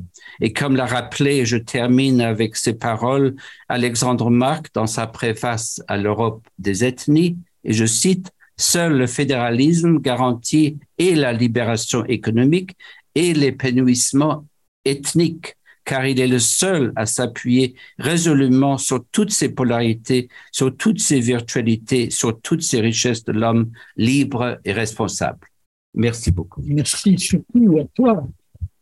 Bon, euh, on peut dire quand même que notre euh, colloque, entre guillemets, parce que c'est pas un grand colloque, est très enrichissant. Et il reste encore, et nous allons tenir euh, euh, les délais hein, qui ont été annoncés. Il, nous faut, il, est souhaitable, c'est dans l'ordre, d'entendre maintenant Armut Mahol. Tu restes là, voilà. Armut Mahol sur fédéralisme et écologie. Armut Mahol a été directeur général du CIF juste avant euh, Mathias. Et c'est un bon connaisseur, et pas seulement un connaisseur, je dirais un inventeur euh, du fédéralisme et de l'écologie euh, rassemblée. Madame euh, Faucheux, qui est membre du conseil scientifique du CIF, qui devait intervenir aussi sur ce sujet sous l'angle euh, de l'équité, euh, bien, euh, je vous l'ai dit tout à l'heure, n'a pas pu rester. Monsieur. Permettez-moi juste. Monsieur. Bien sûr. Bien sûr. Plus fort alors. Que tout le monde vous entende, oui. ces principes, ces valeurs européennes reconnues par les États, je ne parle pas de pays, d'États, l'État français, à chaque fois, nous oppose, quand nous, présentons ces valeurs européennes et même d'autres conventions internationales, deux éléments. Un, en France, dans ce cas-là, nous faisons, euh, nous allons contre le principe d'égalité, première chose. Et deuxième point, en demandant que ces valeurs soient respectées, en fait, nous nous, euh, nous considérons comme une minorité. Or, dans le droit juridique français, il n'existe pas de minorité en France sur le plan juridique. Donc, la porte est fermée. Merci de cette indication intéressante et interpellante. Euh, Merci Jean-Claude. Euh, un compliment que je ne peux pas accepter, c'est que je suis l'inventeur de ce thème. La dernière fois que nous en avons parlé, il y en avait un quand même parmi nous qui nous a rappelé que ça n'avait rien de nouveau, ce que euh, j'ai dit et ce que je vais en bref répéter. Et en effet, les idées que je vous soumets remontent à il y a un demi-siècle. Un témoin parmi le groupe des, promoteurs du fédéralisme intégral qui avait ce penchant et qui l'a développé était Denis de Rougemont. Donc, euh, je suis un, un, lointain écho de ceux qui ont inventé ou qui ont pensé la première fois cette relation entre fédéralisme et écologie. Ce qui m'a toujours attiré à l'héritage intellectuel du CIF, c'était l'ambition de ne pas seulement réfléchir sur des relations entre États ou niveau de gouvernance, mais de réfléchir sur une, une organisation de la cité humaine basée sur les fondements de l'existence humaine. L'ambition est très, va très loin. L'ambition d'Alexandre Marc a été de imaginer et de promouvoir une société humaine basée sur la réalité fondamentale de l'existence humaine. D'où euh, l'importance du concept personne dans le fédéralisme. D'où la, l'alternative entre fédéralisme global qui englobe tout, intégral qui intègre différents aspects, ou fédéralisme personnaliste cette tendance, cette ambition du fédéralisme de construire une société structurée sur la reconnaissance des fondements de la personne humaine. Vous avez introduit tout à l'heure un, un, concept qui est, à mon avis, une clé pour cette compréhension, c'est polarité.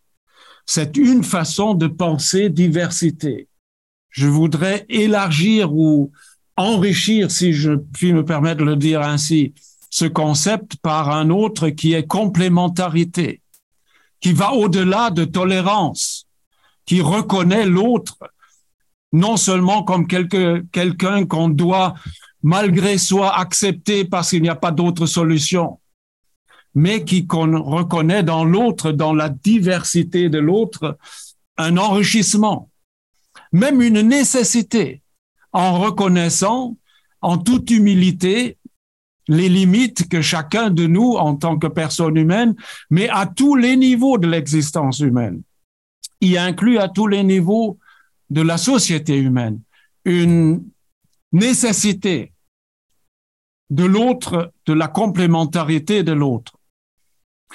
Dans la pensée d'Alexandre Marc, cette idée de complémentarité commence immédiatement quand il pense au-delà de l'individu. C'est le couple qui, pour Alexandre Marc, était la première extension de l'individu au-delà des limites d'un individu individuel. Le couple est une nécessité de complémentarité, sinon même, dans un sens biologique, nous ne serions tous pas nés le couple est le premier, le premier élément ainsi de complémentarité d'un, d'un noyau de société renvoyé sur la complémentarité. Et cette construction d'une société basée sur la diversité comprise comme un système de complémentarité se poursuit à l'horizontale comme à la verticale, à tous les niveaux de la construction sociétale et politique, on a besoin de l'autre, de cette complémentarité euh, entre les nations, entre les régions, entre les continents. Ça devient un projet non seulement global, mais mondial aussi, ce fédéralisme. Et c'est aussi vrai au niveau horizontal entre les différents strates ou les différentes composantes d'une société qui, dans cette pensée, sont complémentaires, c'est-à-dire renvoyer les uns aux autres. Je me suis posé la question, le premier, euh, j'ai repensé la question que d'autres se sont déjà posées. Si on peut en tirer les conséquences face à une problématique qui va au-delà de la société humaine, mais qui est sans doute une problématique pour l'humanité. C'est la problématique écologique. Est-ce que ce fédéralisme, cette conception du fédéralisme, basée sur des convictions profondes concernant l'existence de tout être vivant, est-ce que cette conception d'un fédéralisme aurait des retombées? Est-ce qu'il peut inclure, intégrer, est-ce qu'il peut être un fédéralisme intégral aussi au-delà de l'espèce humaine? Un fédéralisme qui engloberait, hein, pour ainsi dire, l'ensemble des êtres vivants sur Terre. Interrogation qu'il faudrait penser par rapport à ce terme de polarité ou de complémentarité. Et je crois qu'en effet, que ceux qui ont, qui étaient les premiers à penser cette dimension ont raison de dire, en effet, il y a la même complémentarité entre nous et d'autres espèces sur cette planète. Il y a un écosystème étudié par l'écologie qui euh, met en relief la nécessité des autres espèces, des espèces les unes par, les, par rapport aux autres, une complémentarité des espèces qui est régie par les mêmes principes fondamentaux qu'Alexandre Marc et les siens ne pouvaient pas encore à leur époque étendre de la société humaine, mais qu'ils ont pressenti comme des principes fondamentaux. Et je laisse tomber l'annexe pour l'homme, pour la personne humaine, des principes fondamentaux de l'existence du vivant. Sylvie Faucheux, s'il était là, et euh, Markheim aussi d'ailleurs, ont fait ce pas au-delà de la société humaine vers une conception de l'ensemble des êtres vivants. Sylvie Faucheux et Markheim, que nous commémorons plus particulièrement aujourd'hui, auraient tenu des paroles, je suppose, enfin je suis à peu près sûr, similaires. Leur deuxième maître de penseur était un économiste français euh, qui a écrit un merveilleux livre en développant ces idées et qui était très proche chez nous, l'économique et le vivant. Bruno m'a encore rappelé récemment notre euh, respect commun pour René Passé, maître penseur d'une telle dimension de l'écologie basée sur des principes tous tout à fait similaires aux principes du fédéralisme. Je n'ai pas le temps de développer d'autres parallèles entre la pensée écologique et la pensée fédéraliste. Je voulais établir une base commune de pensée. Et je crois en effet que le terme de complémentarité peut servir à établir cette base commune parce que sur cette base se construit la structure de l'unité dans la diversité, aussi bien de la société humaine que de l'ensemble des êtres vivants. Tout écosystème est basé sur cette conception et cette idée. Donc, le plaidoyer que je voudrais terminer par là est de penser le fédéralisme intégral au-delà des limites qui étaient visibles au moment, il y a 100 ans, de son émergence et qui, à l'époque, adressait une crise qui est toujours une crise de civilisation, mais pas seulement une crise de civilisation, une crise d'aliénation, là aussi, entre l'homme et les êtres vivants, c'est-à-dire le milieu dans lequel nous vivons et dont nous avons besoin en complémentarité pour notre propre avenir en tant que, en tant qu'être humain. Voilà donc le, un début de pensée des parallèle entre fédéralisme intégral et écologie. Je termine Merci, là. monsieur. Il admettra que ce soit son invention ou celle de penseurs qui l'ont précédé, euh, parle vraiment de manière euh, très attractive de cette euh, perspective qui pourrait euh, s'offrir, voire s'imposer au fédéralisme euh, vis-à-vis de l'écologie et des espèces vivantes. Alors, il nous reste. Je peux demander à Philippe de préciser sa pensée sur un point Ben, J'aurais préféré que on ne brade pas les deux dernières interventions pour l'instant et qu'on fasse une discussion. Mais si c'est bref, et ta réponse aussi, oui. Le fédéralisme est des êtres vivants. Où s'arrêtent les êtres vivants? Je connais la réponse par l'autre. Il y a complémentarité, l'état égalité, c'est ça, c'est votre réponse. Et alors, comment vous, comment vous résolvez cette tension, ce conflit entre complémentarité et égalité? Pour constater complémentarité, il ne faut pas égalité entre les êtres vivants je signe quand même toujours l'idée que il y a une catégorisation des êtres vivants, à commencer par des plantes. Je distinguerai des plantes par des animaux et des animaux par l'homme. Mais complémentarité existe aussi entre animaux et plantes. Donc pourquoi pas entre hommes et les autres êtres vivants et entre les êtres vivants, entre les espèces vivantes elles-mêmes tout écosystème est basé sur un grand nombre de complémentarités entre les, espèces vivantes, ce qui n'a pas de retombée sur la question de savoir combien de catégories d'êtres vivants on distingue. Non, non, non, merci, merci.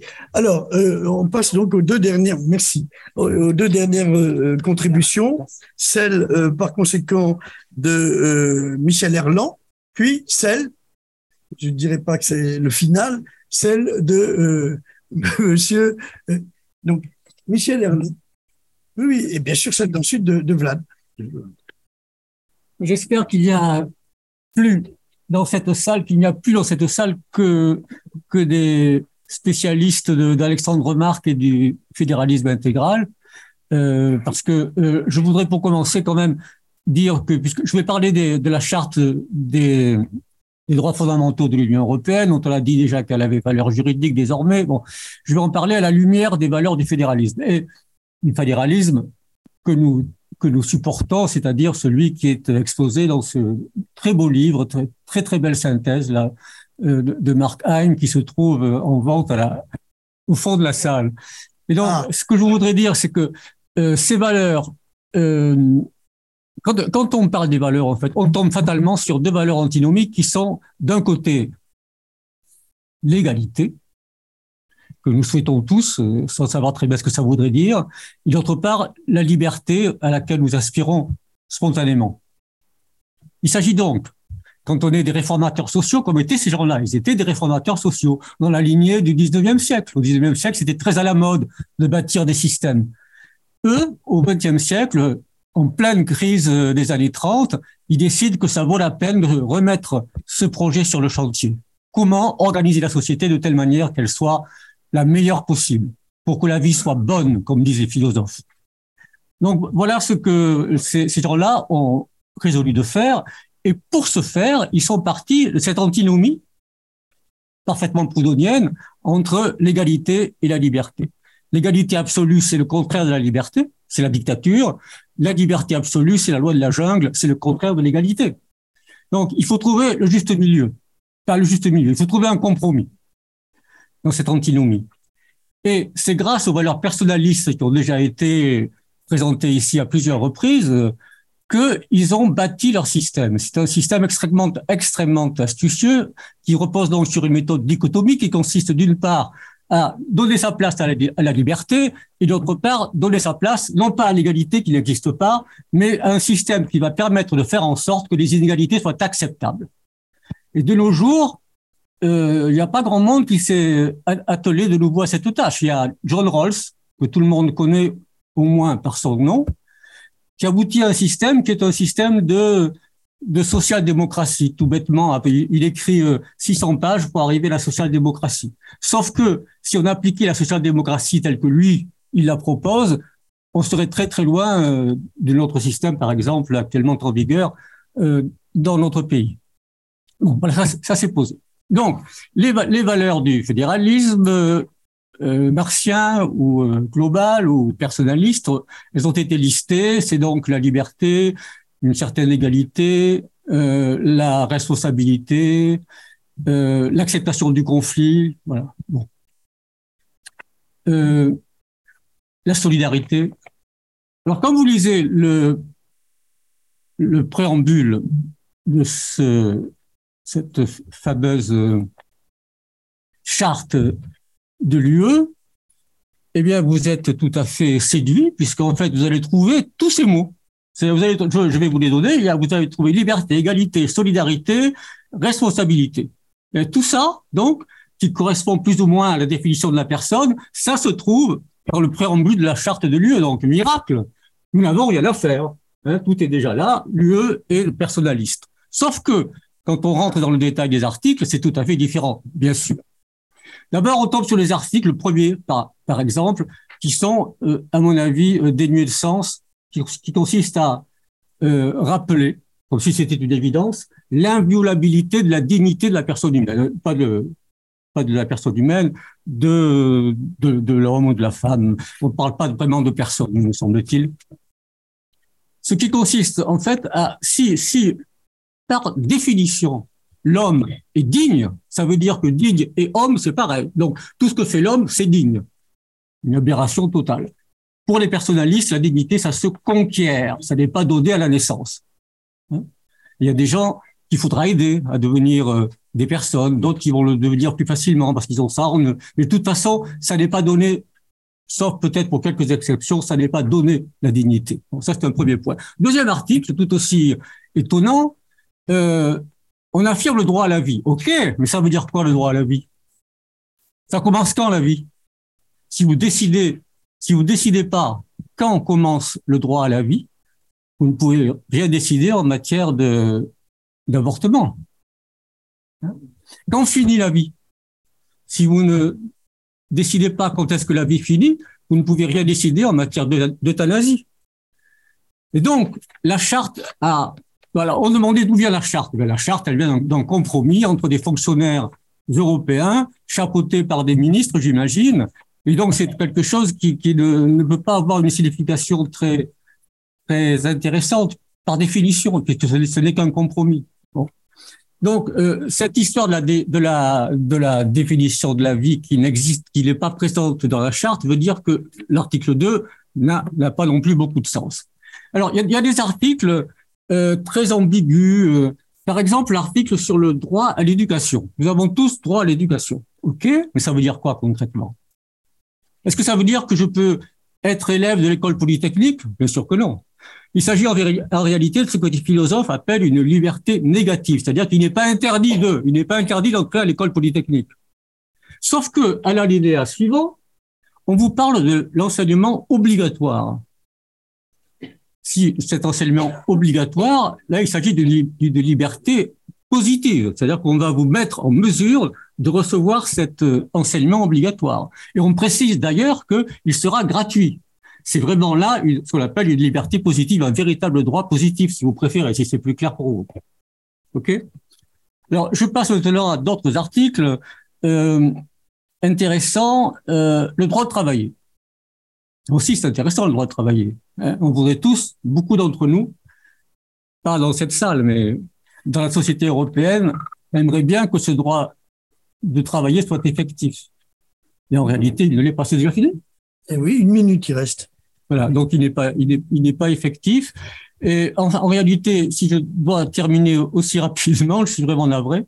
Euh, il n'y a que quelques droits qui sont vraiment euh, inscrits dans le marbre de telle manière qu'on sait qu'ils seront respectés. C'est par exemple le droit à, la sécurité sociale, le droit à l'aide sociale. Ça, ce sont des droits positifs et ils sont inscrits dans la charte.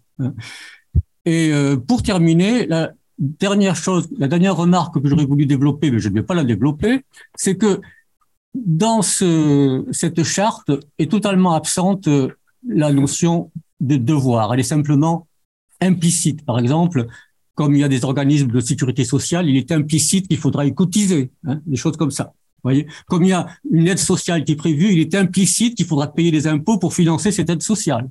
Mais c'est implicite toujours. Alors qu'il n'y a aucune raison. Ce n'est pas parce qu'on ce n'est pas parce qu'on écrit une charte des droits qu'on n'a pas le droit de parler explicitement des devoirs. La déclaration des droits de l'homme de 1789 a un article qui parle de l'impôt que chaque citoyen doit payer et en contribuant d'une manière équitable en fonction de ses facultés. Et si vous prenez la Déclaration universelle des droits de, l'homme, il y a également un article, c'est certes l'avant-dernier, mais il y a également un article dans lequel il est bien précisé que l'appartenance à une société, ce qui est visiblement pour les auteurs de la charte quelque chose qui définit l'humain, nous appartenons tous à une société, l'appartenance à une société implique des devoirs, c'est écrit très strictement, très clairement, implique des devoirs envers cette société. Et je ne peux que regretter que cette notion de devoir euh, n'ait pas été mentionnée dans notre charte, puisque nous sommes des citoyens de l'Union européenne. Excusez-moi d'avoir débordé. Non, non, non, pas, pas, pas. Merci, euh, monsieur le professeur. Manifestement, vous n'avez pas été consulté pour euh, la version définitive de la Charte des droits fondamentaux. Et je pense que vous auriez pu même en rajouter. Donc, euh, on va la prendre telle qu'elle est pour le moment et la passer maintenant. Restez là, restez là à côté. Euh, la passer maintenant euh, au tamis, si je puis dire, de l'éclairage quant à la force du droit et éventuellement à sa suprématie de Vlad Constantinescu, que tout le monde, bien sûr, parmi nous connaît et, si je puis m'autoriser à le dire, compte tenu de sa modestie, estime. Eh bien, mon cher Jean-Claude, chers auditeurs, tout a été dit et l'on vient trop tard. Tout à fait l'impression que j'ai en essayant de commencer euh, ce propos. Mais le sujet portant sur la suprématie du droit, valeur fondamentale de l'Europe et du fédéralisme, il me faut commencer, je crois, par éclaircir chacun des termes du sujet car chacun des termes du sujet comporte des ambivalences, des ambiguïtés. Peut-être sont-elles dialectisables ou pas. En tout cas, le droit. Flaubert, dans le dictionnaire des idées reçues, disait le droit, on ne sait pas ce que c'est. Il n'avait pas tout à fait tort. Qui sait exactement définir ce qu'est le droit? Alors les juristes prétendent le savoir. Le savent-ils vraiment? Le droit, c'est quoi? C'est l'ensemble d'une législation. Ce sont les tribunaux qui appliquent le droit. Ce sont ceux qui les dictent. Ce sont ceux qui le transgressent. Qu'est-ce qu'on entend exactement par le droit? Moi, je vais retenir une définition très large. Un mécanisme qui existe probablement dans toute société, destiné à réguler les conflits qui peuvent se poser à l'intérieur. La suprématie du droit, qu'est-ce que ça veut dire? Suprématie sur quoi? Le droit serait plus fort que la politique? Le droit serait au-dessus de l'économie? Qu'est-ce que ça veut dire exactement la suprématie du droit? Je pense que dans ceux qui ont eu l'idée de ce sujet, la suprématie du droit, ça voudrait dire que le droit est une valeur cardinale, prééminente disons les choses comme cela, la prééminence du droit peut-être plutôt que la suprématie du droit. Valeur fondamentale, je ne reviens pas sur ce qu'a dit Claude Nigoul, qui décide de ces valeurs, à quel niveau faut-il situer le droit, je laisse cela ouvert pour la discussion. Europe, quelle Europe? Celle du Conseil de l'Europe, de la Convention européenne des droits de l'homme, celle de l'Union européenne, bien entendu. Mais l'Europe ne se limite pas à cela. C'est aussi un continent, c'est aussi une histoire, c'est aussi une culture, c'est aussi une civilisation. Et donc, euh, le droit a informé cette culture, cette civilisation depuis Rome. Euh, le droit est un élément fondamental, vraiment, de la civilisation européenne. Et dernier mot, fédéralisme, lequel?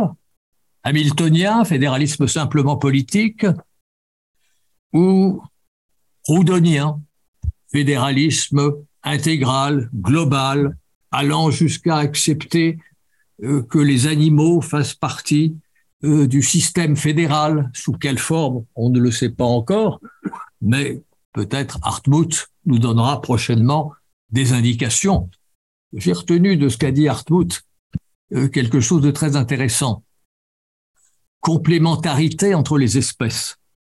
Pour moi, cette complémentarité s'analyse comme un cycle de nourriture. Le lapin mange des carottes, le lapin est mangé par quelque chose d'autre, un autre animal, cet autre animal est mangé aussi par un autre animal, jusqu'à peut-être finir par l'homme.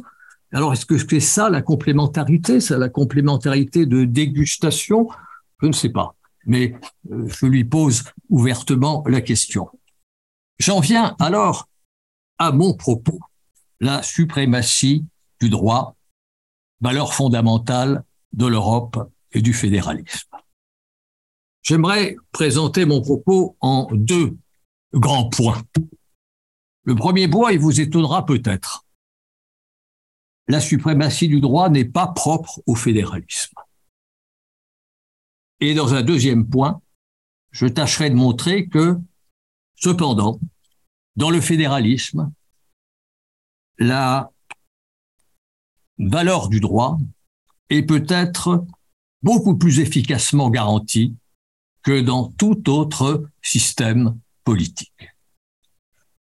La suprématie du droit n'est pas propre au fédéralisme. Non. Depuis que la notion d'état de droit a été inventée par les juristes allemands de la fin du XVIIIe siècle, elle s'est répandue. Et aujourd'hui, aucun État de notre Union européenne ne se considère pas comme étant un État de droit. Qu'est-ce que cela veut dire exactement être un État de droit? Eh Bien, j'emprunte ici la définition que donne la loi fondamentale allemande. Dans l'article 20 de la loi fondamentale allemande, au paragraphe 2, il est dit ceci. Le pouvoir législatif est lié par l'ordre constitutionnel, les pouvoirs exécutifs et judiciaires sont liés par la loi et par le droit. Donc ça signifie que à tous les niveaux hiérarchiques des normes juridiques à l'intérieur d'un système juridique fédéral, c'est le droit qui assure cette liaison, cette subordination entre différents niveaux, le niveau supérieur constitutionnel, déterminant la conformité du législatif, de la législation, et le juge ne pouvant statuer qu'à l'abri de la loi et de la Constitution.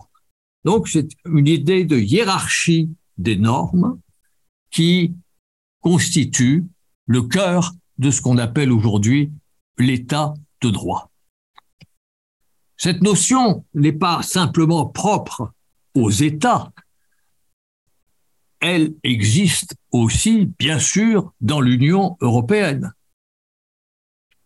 L'article 2, qui a été souvent cité du traité sur l'Union européenne, dit, je le lis parce qu'il faut se le rappeler, l'Union est fondée, ça c'est le caractère fondamental, sur les valeurs de respect de la dignité humaine, et peut-être en écho à ce qui vient d'être dit sur la charte, il s'agit du respect de la dignité humaine par chacun et chacune dans le champ d'application du traité.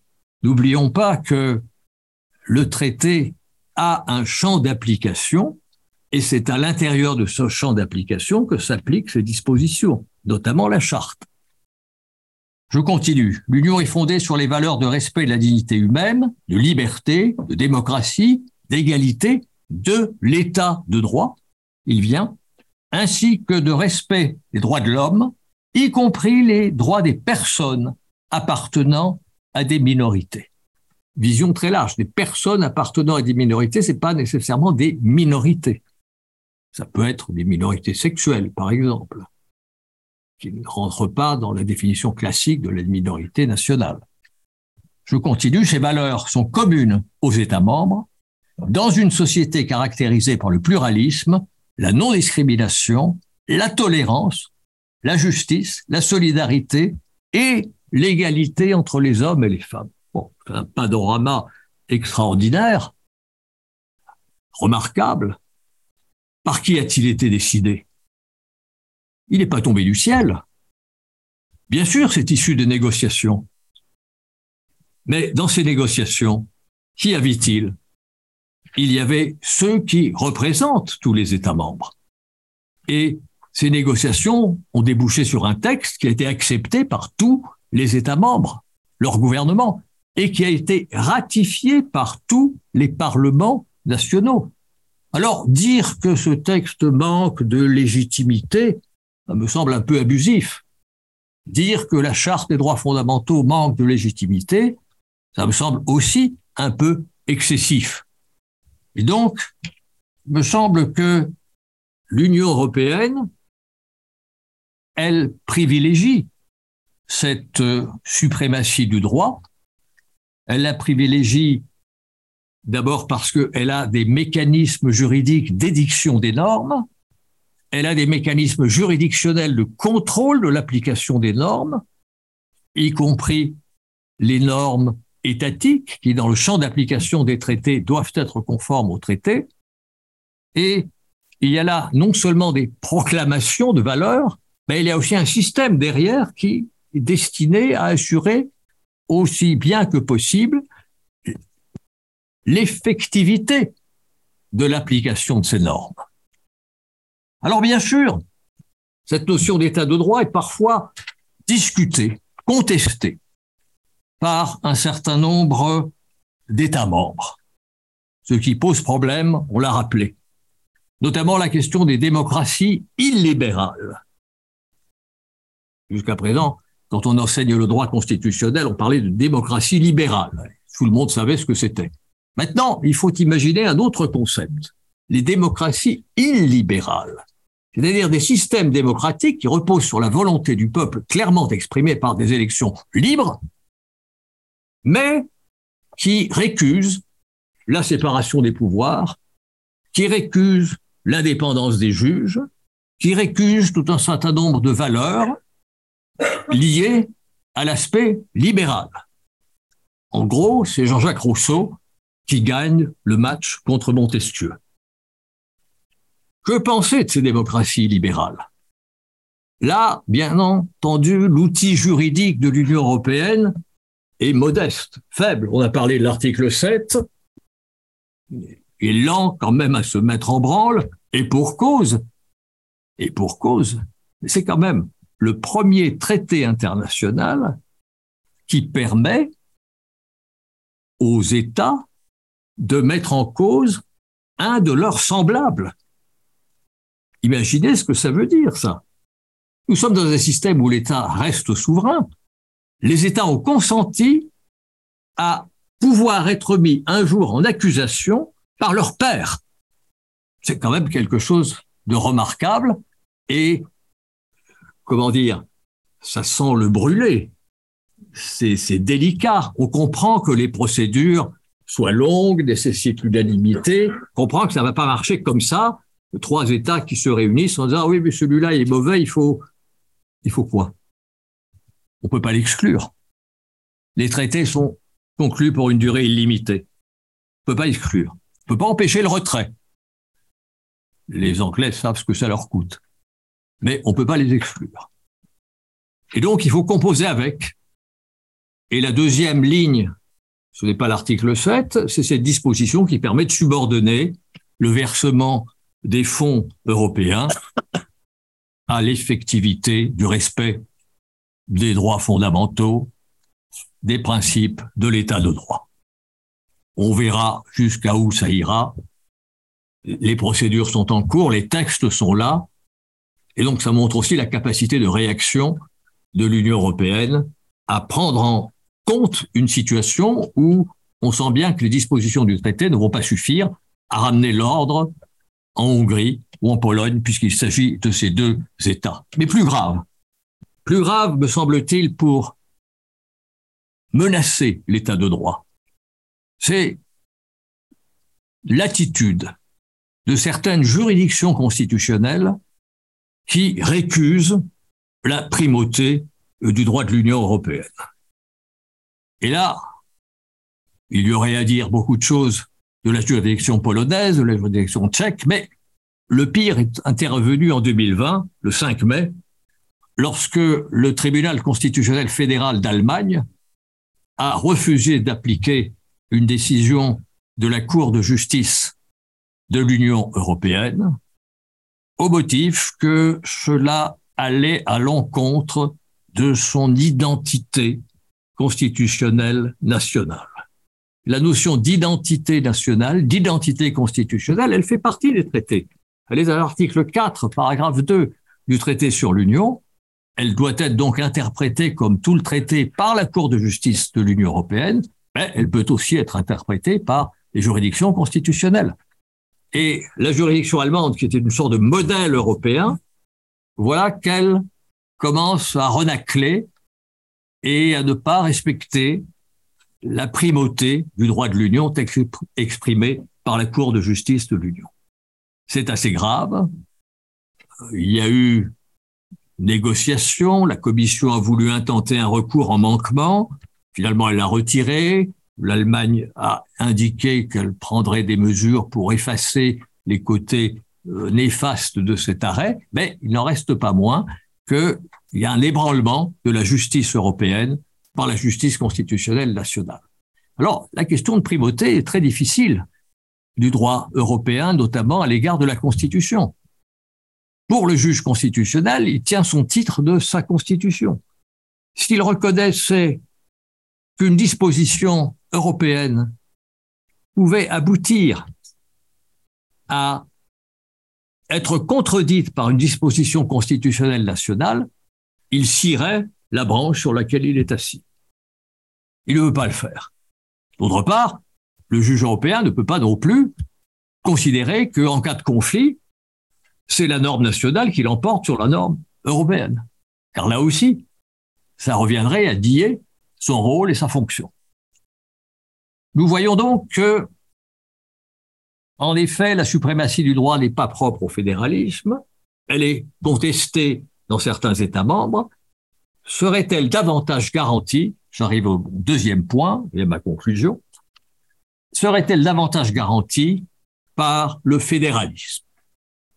Fédéralisme, nous n'avons comme modèle que des États fédéraux ou que cette notion de fédération qui est un petit peu, comment dire, mystérieuse pour moi. Elle est mystérieuse parce que je n'en ai jamais rencontré de fédération. C'est d'après les tenants de ce concept, je pense notamment à mon collègue Olivier Beau, qui est l'auteur d'un très grand ouvrage sur le fédéralisme, la fédération serait le système dans lequel la question de la souveraineté serait suspendue. On ne saurait pas, on ne se battrait pas pour savoir qui est souverain du centre ou des États membres de la fédération. Et Olivier Beau estime, pour ne pas le trahir, que l'Union européenne, c'est un peu une fédération en ce sens que la question de souveraineté, elle ne se pose pas. Je crois que c'est Engels qui disait que l'État sera un jour au musée des Antiquités. On peut penser qu'après la révolution prolétarienne, il n'en a rien été. On peut dire aussi que Engels aurait pu dire que la souveraineté appartiendra un jour au musée des Antiquités. Moi, je ne le crois pas. Je ne le crois pas, et précisément les cas de conflit que j'ai mentionnés à l'instant montrent qu'au contraire, la notion de souveraineté, elle est difficile. Soit elle appartient aux États, et alors on n'est pas loin de la Confédération, soit elle appartient à l'État central, et toute la question au XIXe siècle, jusqu'à la guerre de sécession, entre les fédéralistes et les antifédéralistes, portait précisément là-dessus. Qui est souverain Est-ce que c'est la collectivité des États ou est-ce que c'est le niveau consenti par cette collectivité des États par la Constitution? Donc c'est un débat qui, à mon avis, est toujours vif dans l'Union européenne et euh, je ne conçois pas, je ne vois pas comment il pourrait être suspendu. Non, on le rencontre tous les jours dans la pratique politique, dans la pratique juridictionnelle, on le rencontre. Alors, le fédéralisme, euh, essayons d'aller plus loin, essayons de réfléchir au fédéralisme que nous aimons ici, que nous partageons, ce fédéralisme intégral, ce fédéralisme presque idéal, mais rien n'empêche de croire à un idéal.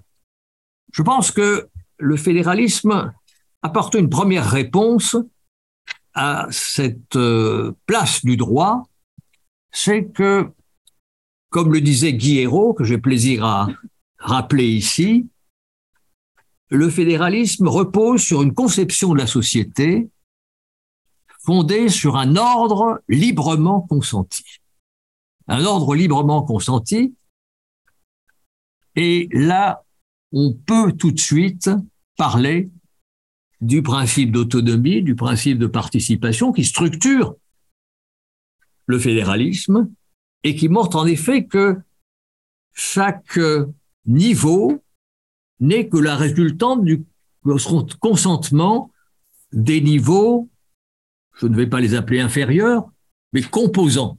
La collectivité composée n'est que la résultante des collectivités composantes. C'est en ce sens que le droit est un ordre librement consenti. Et ces principes que je ne vais pas développer, que vous connaissez tous, illustrent cette figure. On a parlé tout à l'heure de la répartition des compétences, qui est en effet le cœur de l'État fédéral, le cœur du fédéralisme aussi. On a parlé de la subsidiarité, je n'y reviens pas, simplement pour dire, je me suis un peu intéressé aussi à ces questions de subsidiarité il y a déjà longtemps, euh, simplement pour dire que la subsidiarité, elle marche euh, à deux niveaux. Elle permet l'allocation des compétences et elle permet l'exercice des compétences. Donc, dans le dessin d'une constitution fédérale, la subsidiarité peut intervenir au moment où on va allouer les compétences. Qu'est-ce qui relève de chaque niveau en fonction de la capacité du niveau à disposer des ressources, etc. Et puis, il y a la subsidiarité dans le champ des compétences partagées. Et là, chaque fois que le niveau supérieur veut intervenir à la place du niveau inférieur, excusez-moi pour ces termes, il n'y a pas d'infériorité ni de supériorité, mais vous avez compris de quoi je parle, eh bien, le niveau supérieur doit faire la preuve que le niveau inférieur n'est pas capable de. Donc ça va dans un sens ascendant. La pratique montre aussi, et là je crois que c'est important, que la subsidiarité permet aussi de démanteler les compétences de l'Union européenne. Parce que justement, on peut dire que un certain nombre de domaines seront mieux tranchés au niveau de l'État, au niveau de la région, au niveau de la commune, etc., du couple, que au niveau de l'Europe. Donc la subsidiarité est un peu un piège, je dirais. Il faut bien voir euh, qu'est-ce qu'on peut en attendre. Allocation, exercice. Je m'arrête tout de suite. Je vois que tu es impatient. je, ne suis pas spécialement impatient, mais oui, il faut que je m'arrête. Il faut que je m'arrête. Il faut que je m'arrête. Alors, euh, je pense que cette question de la subsidiarité est intéressante parce que dans le droit de l'Union et comme dans le droit fédéral, il y a un contrôle de la subsidiarité. Il y a une juridiction qui intervient. Et c'est le moment de souligner le rôle pivot dans le fédéralisme que nous aimons, que nous voulons, le rôle pivot d'une cour, d'une cour suprême qui tranche, arbitre les grands conflits qui structurent la fédération et qui existeront toujours au sein de la fédération. Et alors, je me permets de terminer sur une question. Si le rôle aussi central de suprématie du droit dans le monde fédéral que nous voulons doit relever de la Cour suprême, je me permets de terminer par une phrase en latin, qui custodies custodes? Qui va garder les gardiens? Qui gardera les gardiens? Merci de votre attention. Je vous rappelle que, merci hein, bien sûr, euh, Vlad, pour cet euh, exposé lumineux et pour qui connaît les écrits et les discours du professeur Constantinesco, qui est dans la ligne de sa démarche. Euh, Alors, je ne sais pas si nous pouvons cinq minutes, mais nous avons la conclusion qui doit être tirée euh, tout de suite après quand même euh, par euh, Raimondo. Alors, ouvrons cinq minutes la discussion pour rester quand même dans des créneaux acceptables pour tout le monde. Custodiat, custodies, là. Qui? Ah, volontiers, je ne je la vois pas d'ici. Si, si Madame Céline Spector veut, souhaite ou, nous fait la, le plaisir d'intervenir, volontiers.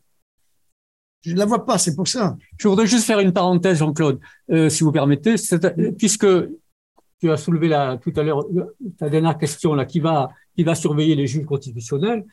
Dans un des livres du coffret qui se trouve sur la table là-bas, c'est vrai. Qui reproduisent euh, ce coffret reproduit trois livres d'Alexandre Marc. Il y en a un qui est consacré à ces questions du droit. Vrai. Et il s'interroge, il s'interroge spécifiquement sur cette question. Et il a une réponse un peu compliquée, mais qui mérite d'être euh, oui, et qui a, été reprise, qui a été reprise par un certain nombre de juristes. Donc, euh, merci de l'avoir rappelé. On n'a pas le temps de traiter. Alors, quelques minutes, quelques questions, mais je pense bien entendu que vous avez déjà été très militant. Non, Claude, euh, non, Claude, non, tu as eu la parole et par conséquent, il faut appliquer. Il est censuré. Oui, oui. Non, non, non, non. non. Donc, euh, d'autres, parce qu'il faut penser aux autres, un hein, principe de participation. Alors, Armout. m'a posé une question. C'est vrai. Oui. Certes, des chaînes alimentaires sont une sorte de complémentarité. D'accord d'être renvoyés les uns aux autres, les unes espèces aux autres. Mais ce n'est pas tout. Je crois que là aussi, on n'échappe pas à se poser des questions qui touchent au spirituel, c'est-à-dire la vie et sa valeur. Donc, je crois que c'est un choix, une décision qu'il faut prendre euh, ou refuser si on comprend le tout comme une création on ne peut pas la ramener à la seule relation d'utilité. Et il faut à ce moment-là accorder à la vie une valeur qui dépasse la dimension utilitaire. Donc ça voudrait dire que les carottes ont une âme. Oui.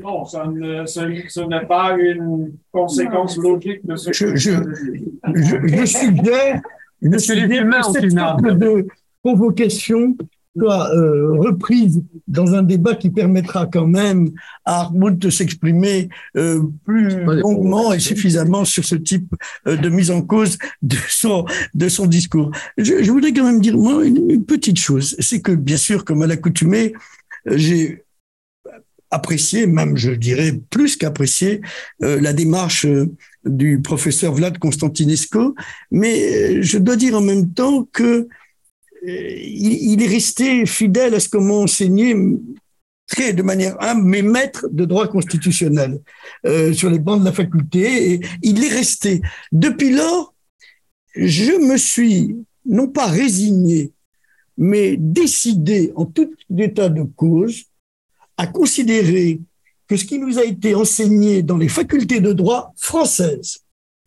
à savoir que la souveraineté, c'est quelque chose d'absolu, d'indivisible, de suprême, enfin tout ce qui nous a été raconté, et au sommet de ceci et de cela, etc., devait peut-être, et c'est ce qui se passe dans tous les, dans beaucoup d'autres systèmes juridiques, et c'est ce qui se passe dans l'Union européenne, que la souveraineté de ces juristes, j'en suis français, éduqués comme ça, eh bien pêche peut-être euh, par certains vices conceptuels, et qu'il fallait quand même, et si Vlad, qui est un grand penseur juridique, acceptait de s'y pencher aussi, qu'il fallait peut-être accepter l'approche pour les Français novatrices, pour les autres anciennes, du concept de souveraineté partagée. Et ça, ça change beaucoup la donne. Donc, euh, euh permet de le répondre. Ben, bien sûr. Je veux juste répondre très rapidement. C'est vrai que la conception française, c'est la souveraineté insécable. C'est le cercle, c'est le point. rien, rien d'autre à dire.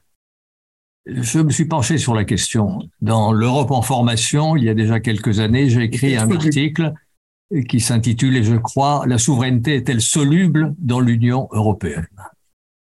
Et je me souviens plus très bien de ce que je racontais dans cet article, mais euh, je terminais de manière assez ambiguë parce que on déplace le problème. En parlant de souveraineté partagée, la souveraineté, pour moi, la seule définition qui compte, c'est le droit du dernier mot. Qui a le droit du dernier mot, sachant, nuance, que ce dernier mot est provisoire, parce qu'il y aura quelqu'un d'autre qui un jour aura le dernier mot. Donc, qui a le dernier mot dans le système Là, pour l'instant, c'est moi. Alors, j'en profite. C'est toi, mais, mais, mais franchement, c'est dommage que nous n'ayons pas une discussion. Alors, euh, Raimundo, euh, si tu veux bien venir conclure. Bien, je crois que nous nous sommes manifestement trompés en mettant dans le programme le mot conclusion, euh, parce que il est bien évident que euh, il n'y a pas de conclusion possible. Euh, et donc, je m'abstiens de conclusion. Mais par contre, je voudrais profiter de ce rôle euh, que le temps euh, reconnaît à la fin de cette journée sur deux points qui ont été en filigrane dans la plupart des interventions et qui, à mon avis, m'a toujours euh, euh, renforcé dans mes inclinations fédéralistes, à l'épreuve euh, non seulement de la théorie, mais de la militance, donc de la vie de tous les jours. La première, qui vient d'une réflexion maintenant de Vlad sur les rapports entre les États, sur euh, les rapports entre les différents niveaux de pouvoir, entre les différents niveaux de compétences, tout ce qui a été dit jusqu'à présent. Je crois, et euh, Vlad peut-être plus tard ou une autre occasion pourra le préciser encore, qu'en filigrane, euh, on euh, déduit que les rapports sont pactices. Alexandre Marx, sur ce point, est très précis la complémentarité des compétences et la subsidiarité de responsabilité se fait par accord dans des institutions où les partis en cause sont représentés. Ce qui, à mes yeux, rend du point de vue théorique, théorique, hein, bien entendu difficile dans la pratique, la réponse à la dernière question de Vlad, c'est de savoir qui a la dernière parole. La dernière parole sera de ceux qui ont trouvé l'accord. C'est le point de l'accord, qui est le point de la réglementation des conflits, de la régulation des conflits. sur ce point, je crois que, en théorie, on pourrait se accorder facilement. Il est bien entendu très difficile de pratiquer, mais ce n'est pas difficile de comprendre comment le pratiquer. Peut-être on n'y arrive pas, mais c'est facile d'appliquer cette méthodologie. Et c'est là que le fédéralisme triomphe, à mes yeux, dans ses aspects de méthodologie pour la régulation des conflits. Je l'ai déjà dit en plusieurs d'autres occasions de nos débats, la question de la régulation des conflits. Et je trouve que ce fait de avoir une dernière parole, d'avoir le dernier mot, dans le moment dans lequel le conflit a été régulé, c'est une magie de la formule institutionnelle du fédéralisme qui dépasse la dimension du fédéralisme intégral, qui devient euh, euh, un caractère du fédéralisme tout court. Et finalement, euh, la deuxième et dernière conséquence qui est apparue à un certain moment dans le débat, je n'ai pas voulu interrompre notre président euh, pour poser des questions encore, c'est quelque chose qui doit quelque peu changer aussi nos hiérarchies euh, dans nos esprits, euh, dans nos convictions, dans nos méthodologies à nous. Il y a un moment dans lequel quelqu'un, euh, dans le débat, ou peut-être Bruno tout à l'heure dans une intervention, je ne sais plus, a utilisé le mot de compromis.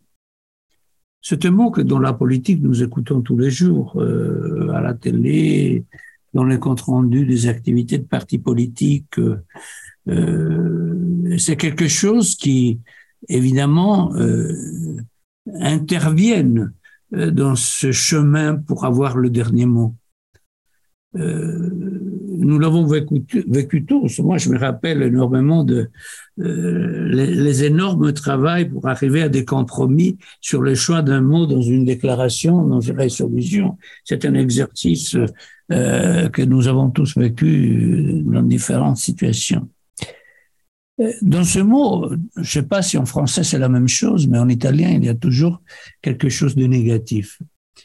Euh, une nuance de négatif. Je ne sais pas si en français c'est la même chose. Euh, en italien, on le, on, le, on le souligne en disant compromesso a ribasso. Euh, le compromis, le compromis c'est toujours euh, pour baisser le niveau. C'est jamais le compromis. Donc, moi, je trouve par contre qu'il s'agit que le point de triomphe de la méthodologie. Parce que dès qu'on tente, on travaille, on fabrique et on arrive à la réalisation d'un compromis, euh, on trouve euh, cette dimension pactice.